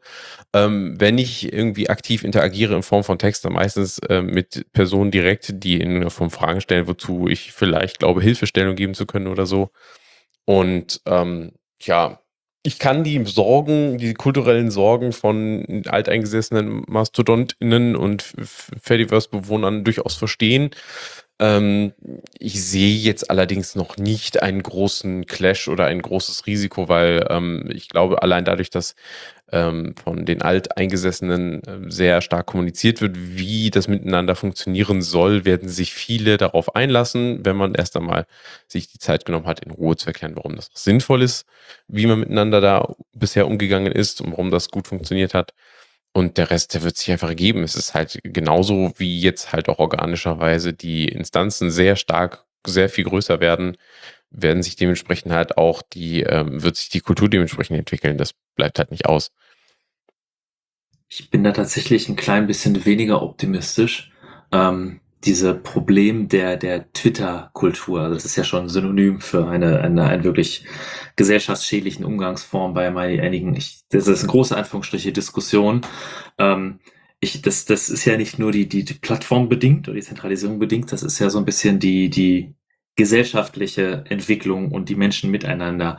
Und ich glaube nicht, dass das sich signifikant ändern wird, wenn eine andere Plattform drunter ist.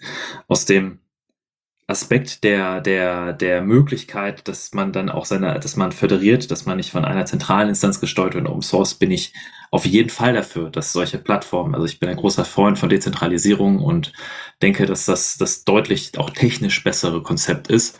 Ähm, technische Mittel lösen aber keine gesellschaftlichen Probleme, wie man so schön sagt.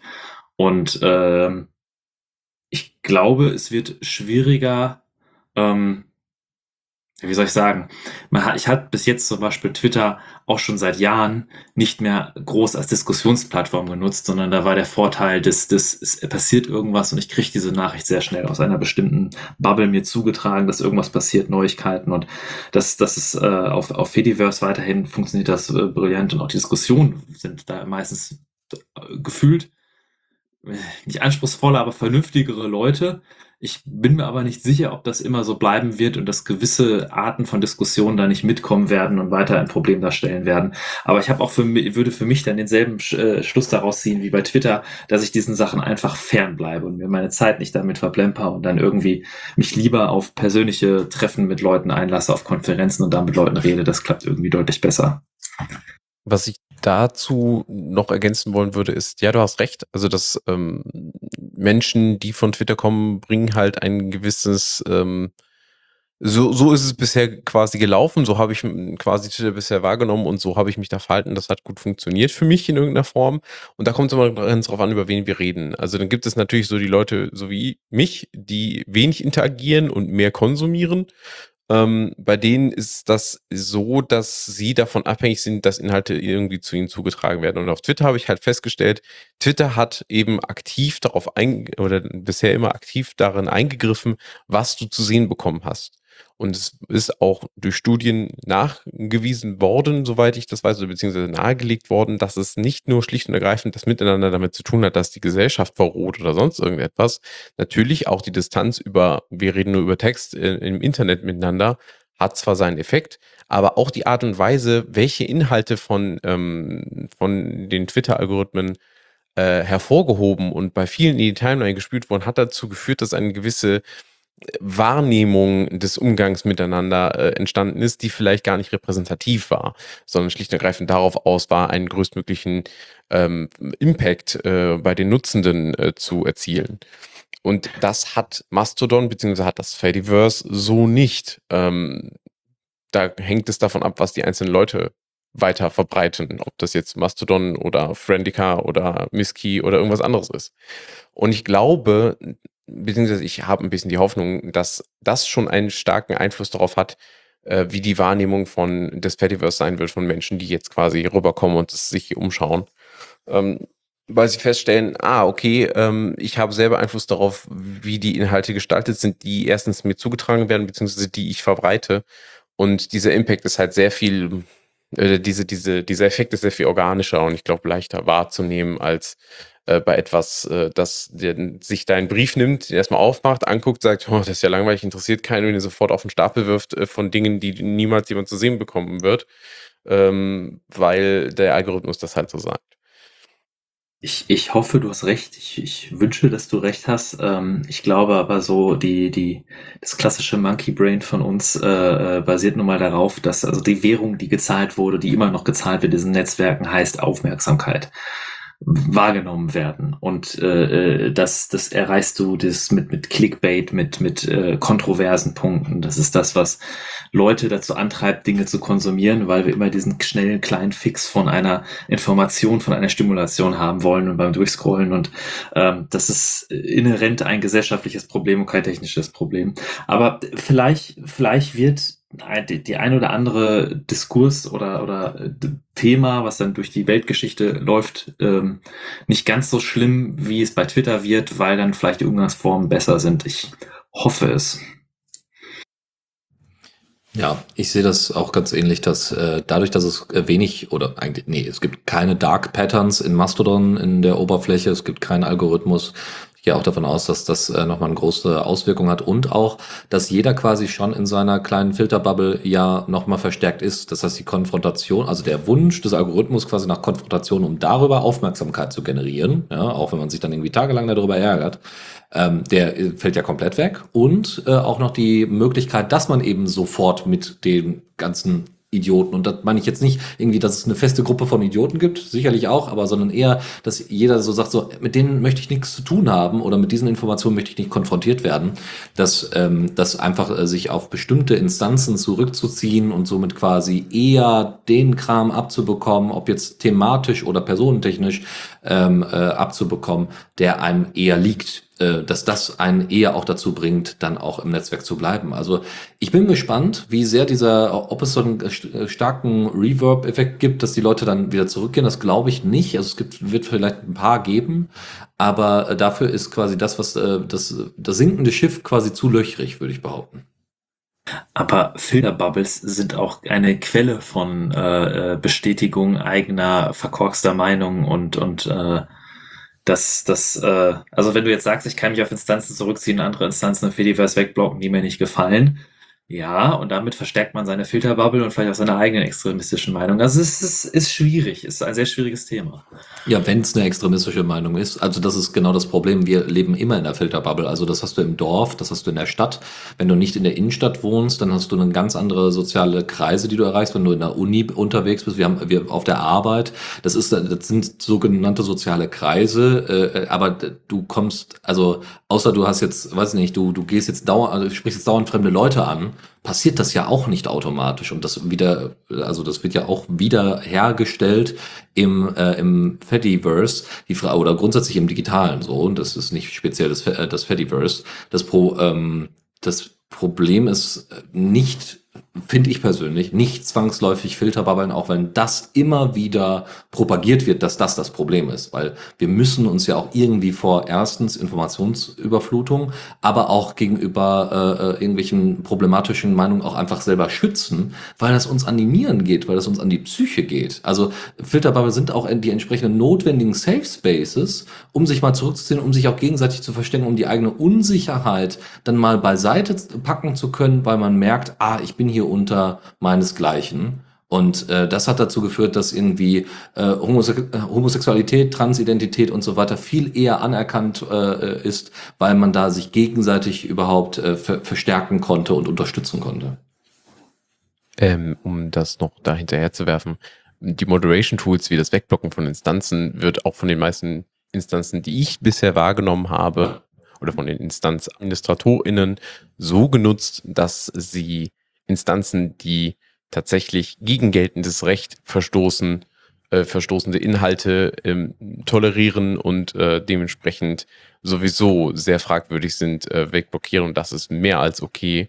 Ähm, wenn es eben halt um, ähm, sag ich jetzt mal, Grauzonen geht, wo Meinungen extremistisch und oder eben halt auch beleidigend in irgendeiner Form oder eben äh, die Existenzberechtigung von einzelnen Mitgliedern der Gesellschaft irgendwie angehen, da muss man dann halt immer ein bisschen abwägen, aber ich glaube, die meisten Instanzen machen das ganz gut und das verhindert ja erstmal grundsätzlich nicht den Aus Meinungsaustausch entgegengesetzter Meinungen. Also ich glaube, da das geht noch relativ gut im Fediverse, zumindest so wie es von meiner Instanz bisher moderiert wird. Und noch eine Sache, ähm, Werbung ist äh, auch eine unter, spielt eine deutlich untergeordnete Rolle im Fediverse, äh, was etwas ist, äh, was, wenn ich mir ganz normale Webseiten ohne meinen Werbeblocker angucke, einfach, also da falle ich einfach hinten rüber. Das ist einfach, das Internet ist nicht mehr benutzbar. Ja, weil erstmal zigtausend äh, irgendwelche Werbung äh, sich reingepackt werden muss, äh, Cookie-Banner und was weiß ich nicht alles. Und das ist auf Mastodon nicht so. Und auf Twitter war das ja teilweise auch so, irgendwie Promote Tweet und all so ein Scheiß.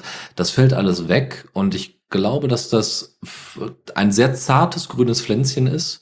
Ähm, aber ich bin mal sehr gespannt, wo uns das denn hinbringt. Aber das können wir nur gemeinschaftlich mitgestalten, indem wir entsprechend äh, so mitwirken, wie ich das gerade auch noch mal ein bisschen ausgeführt hatte und eben überlegen, wie wollen wir denn auch überhaupt Social Media in Zukunft organisieren. Und zwar nicht nur aus technischer Art und Weise, wir hatten es bei dem Beispiel mit Gitti, äh, sondern eben halt auch äh, aus, aus sozialer Art und Weise. Ne? Wie kommen wir da irgendwie zusammen?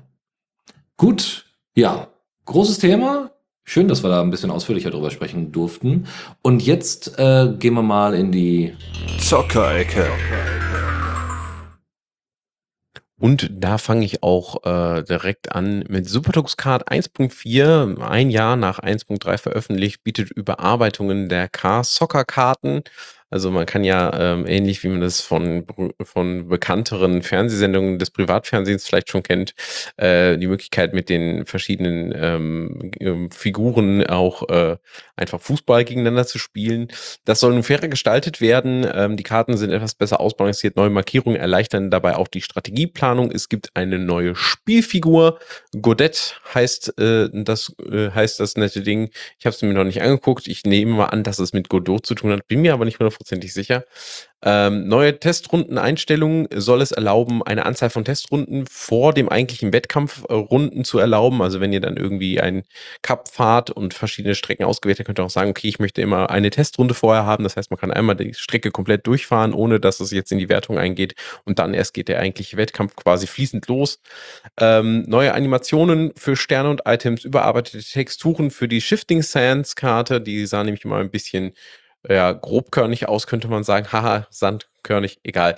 Äh, das Fallschirm-Power-Up soll nun richtig funktionieren. Eine Beta-Version des Vulkan-Renderers ist jetzt im Spiel vorhanden und kann äh, ausprobiert werden und ebenso gab es Optimierungen beim Level of Detail.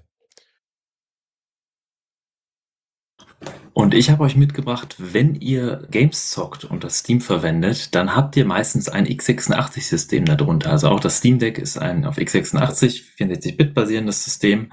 Und äh, die Alternative dazu sind zum Beispiel ARM-Systeme, wie auch die meisten Mobiltelefone, die allerdings nicht Steam ausführen können, weil die meisten Spiele halt für x86 ausgelegt sind. Also die nicht die Mobile Games, sondern die Spiele, Spiele, die man so auf Steam findet. Und wenn man da versucht, mit den klassischen Emulatoren wie QEMU dran zu gehen, dann sieht man meistens, dass die Performance eher bescheiden ist. Was unter anderem daran liegt, dass QEMU sich sehr darauf spezialisiert, äh, exakt zu emulieren und technisch sehr genau zu sein. Es gab aber auch schon Firmen, die versucht haben, sich auf die Performance zu konzentrieren und gesagt, es muss nicht exakt, es muss schnell sein. Dazu gehörte zum Beispiel Eltex, war eine russische Firma, die hatte ein Produkt namens Exagear, es war Closed Source aber die hatten so ein bisschen dieses Prinzip, dass man auch so ein eigenes Root-FS hat mit den meisten Mesa-Libraries, was man alles dazu braucht drin und konnte dann das Steam reinpacken oder seine Windows-Spiele und konnte sie auf ARM, auf Raspberry Pis, auf Mobilgeräten tatsächlich äh, äh laufen lassen und mit deutlich mehr Performance als QEMU. Die wurden nur irgendwann aufgekauft und sind verschwunden und waren halt auch closed source. Das war irgendwie schade. Aber da ist zum Glück ein neues Projekt äh, im Hintergrund dann jetzt äh, gewachsen und immer größer geworden, hat neue Releases, nämlich FEX EMU, was in der Version 22.10 veröffentlicht wurde und am 13. Oktober. Und das hat zum Beispiel viele kleine Bugfixes und AVX-Emulationen. Und wenn man das halt mit, mit Proton von dieser, diese Kompatibilitätslibrary auf Wine basierend, wenn man das damit zusammenschmeißt, haben die auf so einem Snapdragon ARM-Prozessor, haben die teilweise mit guter Performance einige Spiele gezeigt, also Demos gezeigt, die laufen. Also in deren Twitter zeigen auch manchmal Screenshots jetzt aktuell von God of War oder Skyrim, die dann auf ARM-Prozessoren quasi gespielt werden können.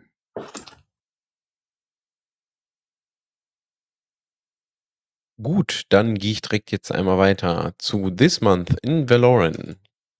Und da habe ich euch gar nicht mal so viel mitbringen können, tatsächlich, denn das Witzige ist, während Chris eine kleine Pause gemacht hat, äh, hat der Blog auch eine kleine Pause gemacht. Auf Folge 183, welches ich in der vorletzten Sendung ähm, als letzten Post verarbeitet hatte, äh, folgte jetzt 189.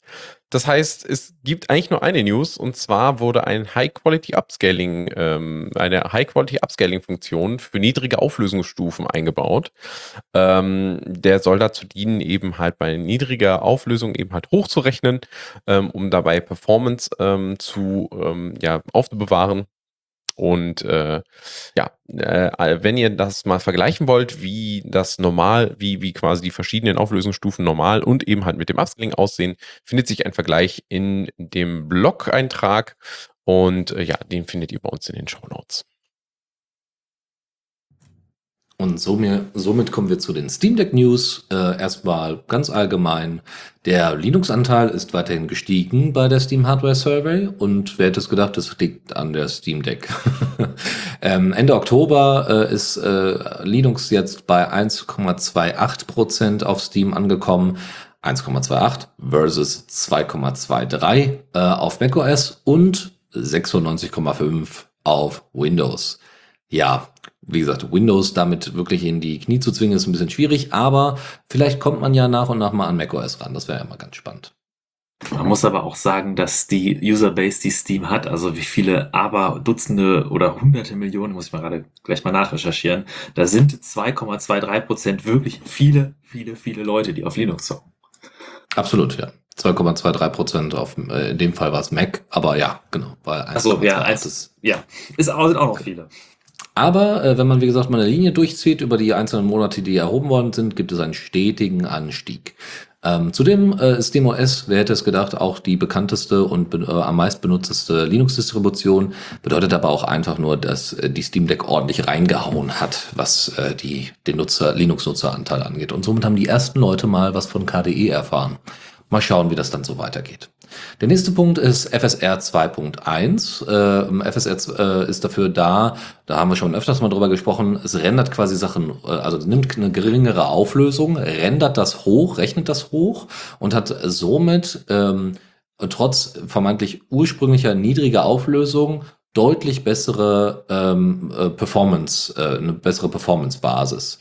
Genau, von AMD ist, also das ist doch von AMD oder nicht? Fidelity FX ist doch. Äh, ja, ja, FSR ist Fidelity FX, genau. Genau, genau, danke. Ja, und äh, so ist es so, dass Cyberpunk 2077 äh, vorher so mh, hm, eher bei so 20 bis 30 rumdümpelte und jetzt äh, auf so circa F 40 äh, FPS gesteigert werden konnte, nur weil es eine neue Version von FSR gibt, nämlich anstatt 1.0, wo sie es mit, erst mitgetestet haben, auf 2.1. Und das macht halt einfach mal eines der AAA-Games, auf die man jahrelang gewartet hat, auch wenn es total kaputt war. Aber ne, jetzt, jetzt deutlich spielbarer, habe ich gehört ähm, macht es das überhaupt mal auf einem Handheld zockbar und das ist schon ziemlich abgefahren. Die andere Nachricht ist, dass Microsoft auch das Xbox Cloud Gaming unter Linux verbessert. Ob das jetzt genau die Absicht war, lassen wir mal außen vor, aber es ist jetzt möglich, äh, mit deutlich erhöhter Auflösung zu äh, spielen, als auch eine deutlich bessere Streaming-Experience zu haben und das deswegen, weil man das alles im Browser machen kann. Und Gaming on Linux hat dann nochmal einen ähm, Tipp abgegeben, wie man das denn unter der Steam Deck ordentlich zum Laufen kriegt, nämlich äh, man kann Flatpak, also einen Flatpak Chrome starten, ein paar ähm, äh, ein paar Variablen mit übergeben und das dann mit in die in das Steam, also beispielsweise bestimmte Auflösungen und so weiter äh, mitgeben und das dann mit in das äh, Steam Deck Interface integrieren und somit könnt ihr dann also einfach aus eurem aus eurer Gaming Übersicht auf der Steam Deck mal eben schnell das Cloud Gaming der äh, von von Xbox äh, von Microsoft entsprechend mitnutzen. Und die letzte Nachricht ist, äh, jetzt zumindest aus den Steam Deck News, äh, Valve hat das Problem gelöst, dass die EA-App produziert hat. EA, der Drecksverein noch und nöcher, hat tatsächlich, muss man wirklich sagen, EA ist wirklich, also das ist, äh, ich habe, also es gibt es keine... Ist, sagen wir es, wie es ist, das ist die Geißel der Gaming-Community. Ja, ja, ja. Das Müssen wir ein paar wirklich... Firmen aufstellen, diese Sendung, die wir dann nach und nach alle anzünden. also wegen JPEG XL... Genau, JPEG wegen JPEG XL. Das ist nicht mein Kernproblem mit Google. da gibt es schlimmere Dinge, ja. Anderes ja, Thema. Ja. Äh, und zwar Origin hieß früher die App, die die da verwendet haben, standardmäßig auch deren Store und so weiter. Jetzt haben sie es ausgetauscht und nennen es EA-App und dadurch sind natürlich viele Kompatibilitäten flöten gegangen. Ähm, und das wurde natürlich nicht mit Valve vorher abgeklärt, um eben zu gucken, ob das irgendwie alles Proton-fähig ist und, und, und. Aber sie haben es tatsächlich jetzt hingekriegt, ähm, an vielen Stellen das äh, Ding wieder zu fixen. Das heißt, du hattest irgendwie Spiele, die vorher wunderbar funktioniert haben. Dann hat EA das Ganze mit dem Arsch eingerissen und Valve musste dann den Scherbenhaufen wieder aufkratzen. Sie haben aber bei Proton Experiment Experimental dadurch einige Sachen nochmal ergänzt und verbessert. Und solltet ihr nochmal Probleme haben, habt ihr die Möglichkeit, einfach die aktuelle Beta, Proton Beta entsprechend zu benutzen. Oder äh, einfach äh, teilweise die, müsst ihr die Spiele sogar neu installieren, damit die aktuellste Version runtergezogen wird, sodass ihr das dann auch mit der EA-App gut spielen könnt. Und bevor es zum Kommando der Woche weitergeht, noch die letzten News oder die neuesten News aus äh, This Month in mein Test. Da habe ich mir die beiden News aus August und September geschnappt. Da gab es tatsächlich eine, genügend Beiträge. Ähm, und zwar gibt es aus dem Bereich der Engine News jetzt performanteres Post-Processing und ein Work in Progress für einen Bloom Shader. Auf Android-Geräten ist es nun möglich, ähnlich wie man es bei der Desktop-Version von Mindtest kennt, das Fadenkreuz zu nutzen. Ähm, sonst war es halt immer so, wenn man auf Android, äh, also auf Touch Touchgeräten gespielt hat, dann da, wo man hinzielt quasi, da und da, wo man dann tippt, da zielt der Charakter dann auch hin, um einen Block zu zerschlagen zum Beispiel. Ähm, jetzt ist es so, dass äh, man da jetzt auch einstellen kann, dass man einfach immer die Mitte des Bildschirms quasi zielt, egal wo man jetzt tippt ähm, kann je nach äh, Gewöhnung vielleicht sinnvoll sein. Äh, des Weiteren ist ein Refactoring des Soundsystems in Gange. Das soll Ganze ein bisschen performanter und ein bisschen ähm, ja, weniger fehleranfällig werden. Ähm, da wird einfach der Code refactored. Mal schauen, was dabei herumkommt. In den Game News dazu, Nodecore wird performanter. Mit Hilfe des Lua JIT Profilers wurden da Probleme, Problemstellen gefunden und gelöst. Dieses Game ist jetzt noch ein bisschen besser zu spielen. Es gibt Cave Game jetzt als neu, neues Game mit in der Content DB bringt die First Implementation Experience von Minecraft nach Mindtest. Also dieses Creative äh, Game mit äh, nur Gras und Steinblöcken, die man einfach beliebig setzen kann. Das war ja das, was Notch, glaube ich, als erstes veröffentlicht hat, als, als, als Alpha oder Al Alpha, Alpha, Alpha von, von Minecraft. Und das kann man jetzt unter Mindtest nach empfinden. Mindfall bringt ein neues Spielkonzept mit äh, Spielerlevitation und fliegenden Wahlen. Und dann bin ich auch schon bei den Mod-News mit Multidecor, welches Möbelstücke aus den unterschiedlichsten, Epochen, ich sollte das üben, ähm, inklusive einer Operpendeluhr einfügt. Der Direction Kompass bringt einen einfach ablesbaren Kompass ins Spiel, inklusive HUD-Elementen und TNT Tag, man kennt das auch aus Minecraft, bringt das lustige Fangenspiel mit Explosionen nach Mindtest. Und zu guter Letzt die Server News von Mindtest. Es gibt einen neuen Server, der heißt Nonsensical Skyblock. Ist deswegen interessant, weil es ein Skyblock-Server ist mit einem questbasierten Crafting-System, sehr ausgefeilt. Für neugierige Menschen sicherlich ein Blick wert. Der Serverlink in unserer äh, Beschreibung. Kommando der Woche. Auch in unseren Shownotes habe ich euch das Kommando der Woche mitgebracht. Pimpress oder Pimepress oder wie man es ausspricht, ist in Python ein kleiner PDF-Viewer und zwar ein PDF-Viewer mit ein paar nützlichen Funktionen, vor allem für Präsentation. Und zwar könnt ihr da, wenn ihr mit äh, LaTeX Beamer oder mit anderen Software-Präsentationen macht, die dann so ein Zwei-Seiten-Layout, wo ihr auf einer Seite Notizen habt, könnt ihr die Notizen mit anzeigen. Der kann euch die nächste Folie, also in einem eigenen Fenster, getrennt von dem Hauptbildschirm, wo dann die Präsentation gezeigt wird. Zeigt kann er euch dann auch die, die Notizen anzeigen, auch andere Notizenformate unterstützt er. Der hat einen Timer, Speaker-Timer, es können Videos und GIFs abgespielt werden in äh, der Präsentation und äh, lauter nützliche Funktionen, wenn man eine PDF-Präsentation präsentiert, äh, und zwar mit modernen Features. Tipps und Tricks. Und da habt ihr ähm, die Tipps und Tricks mit PyPDF2. Das ist ein Python-Modul, mit dem ihr Texte aus PDFs extrahieren könnt. Ähm, das, die Open Source Einsteigerlektüre für Python 3 Angehende von Ankit Mahato haben wir euch in unsere Shownotes gepackt. Ebenso dazu Post Muggel, eine E-Mail to Matrix Bridge äh, deren Releases in unseren Shownotes zu finden und ein kleiner Blogbeitrag, sehr lesenswert, über Hydrogen, eine virtuelle Drum Machine und Sequencer und wie man diesen gut benutzt. Und wir hatten vorhin noch über Lemmy, äh, Lemmy gesprochen und wie man entsprechende Thematiken äh, unter, also entsprechend per Lemmy teilen kann. Ähm, das äh, könnt ihr mit einem Lesezeichen machen, was ihr einfach bei euch ins, äh, am besten in den Firefox, weil der kann noch JPEG XL äh, entsprechend mit implementiert. Und damit wären wir auch schon wieder am Ende angekommen. Aber ich sage schon wieder, es war auch wieder eine lange Sendung voll mit verschiedenen Inhalten. Und ich möchte mich auf jeden Fall ganz dolle bedanken, auch bei dir, Chris und Dennis, dass ihr dabei wart. Und bei all unseren Nachrichtenquellen, Gaming und Linux, Foronix, äh, linuxnews.de, Boeing Steam. Es gibt verschiedene Quellen, wo wir immer unsere Sachen äh, finden. Und äh, die arbeiten auch, äh, leisten tolle Arbeit. Also vielen Dank, dass ihr uns hilft, mit nur Neuigkeiten zu versorgen. Die, die jetzt am Stream gerade uns live mithören, können auch noch weiter am Stream bleiben. Wir bleiben auch noch gleich nach dem Ende der Sendung noch online und können noch ein bisschen quatschen.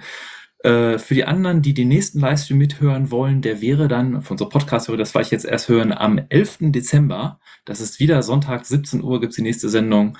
Wenn ihr Feedback habt, ihr findet uns auf Matrix, The Radio, äh, äh Hashtag The Radio CC, Doppelpunkt Libera.chat, auf Mastodon, äh, Radio CC, auf socialtechnics.de oder auch per E-Mail an äh, mit Kommentar at The Radio CC. Und dann würde ich sagen, äh, bedanke ich mich und wünsche noch einen wunderschönen Abend. Ja, vielen Dank auch und äh, es war mir eine Freude, wieder dabei zu sein und ich freue mich auch schon auf Dezember. Bis zum nächsten Mal. Tschüss.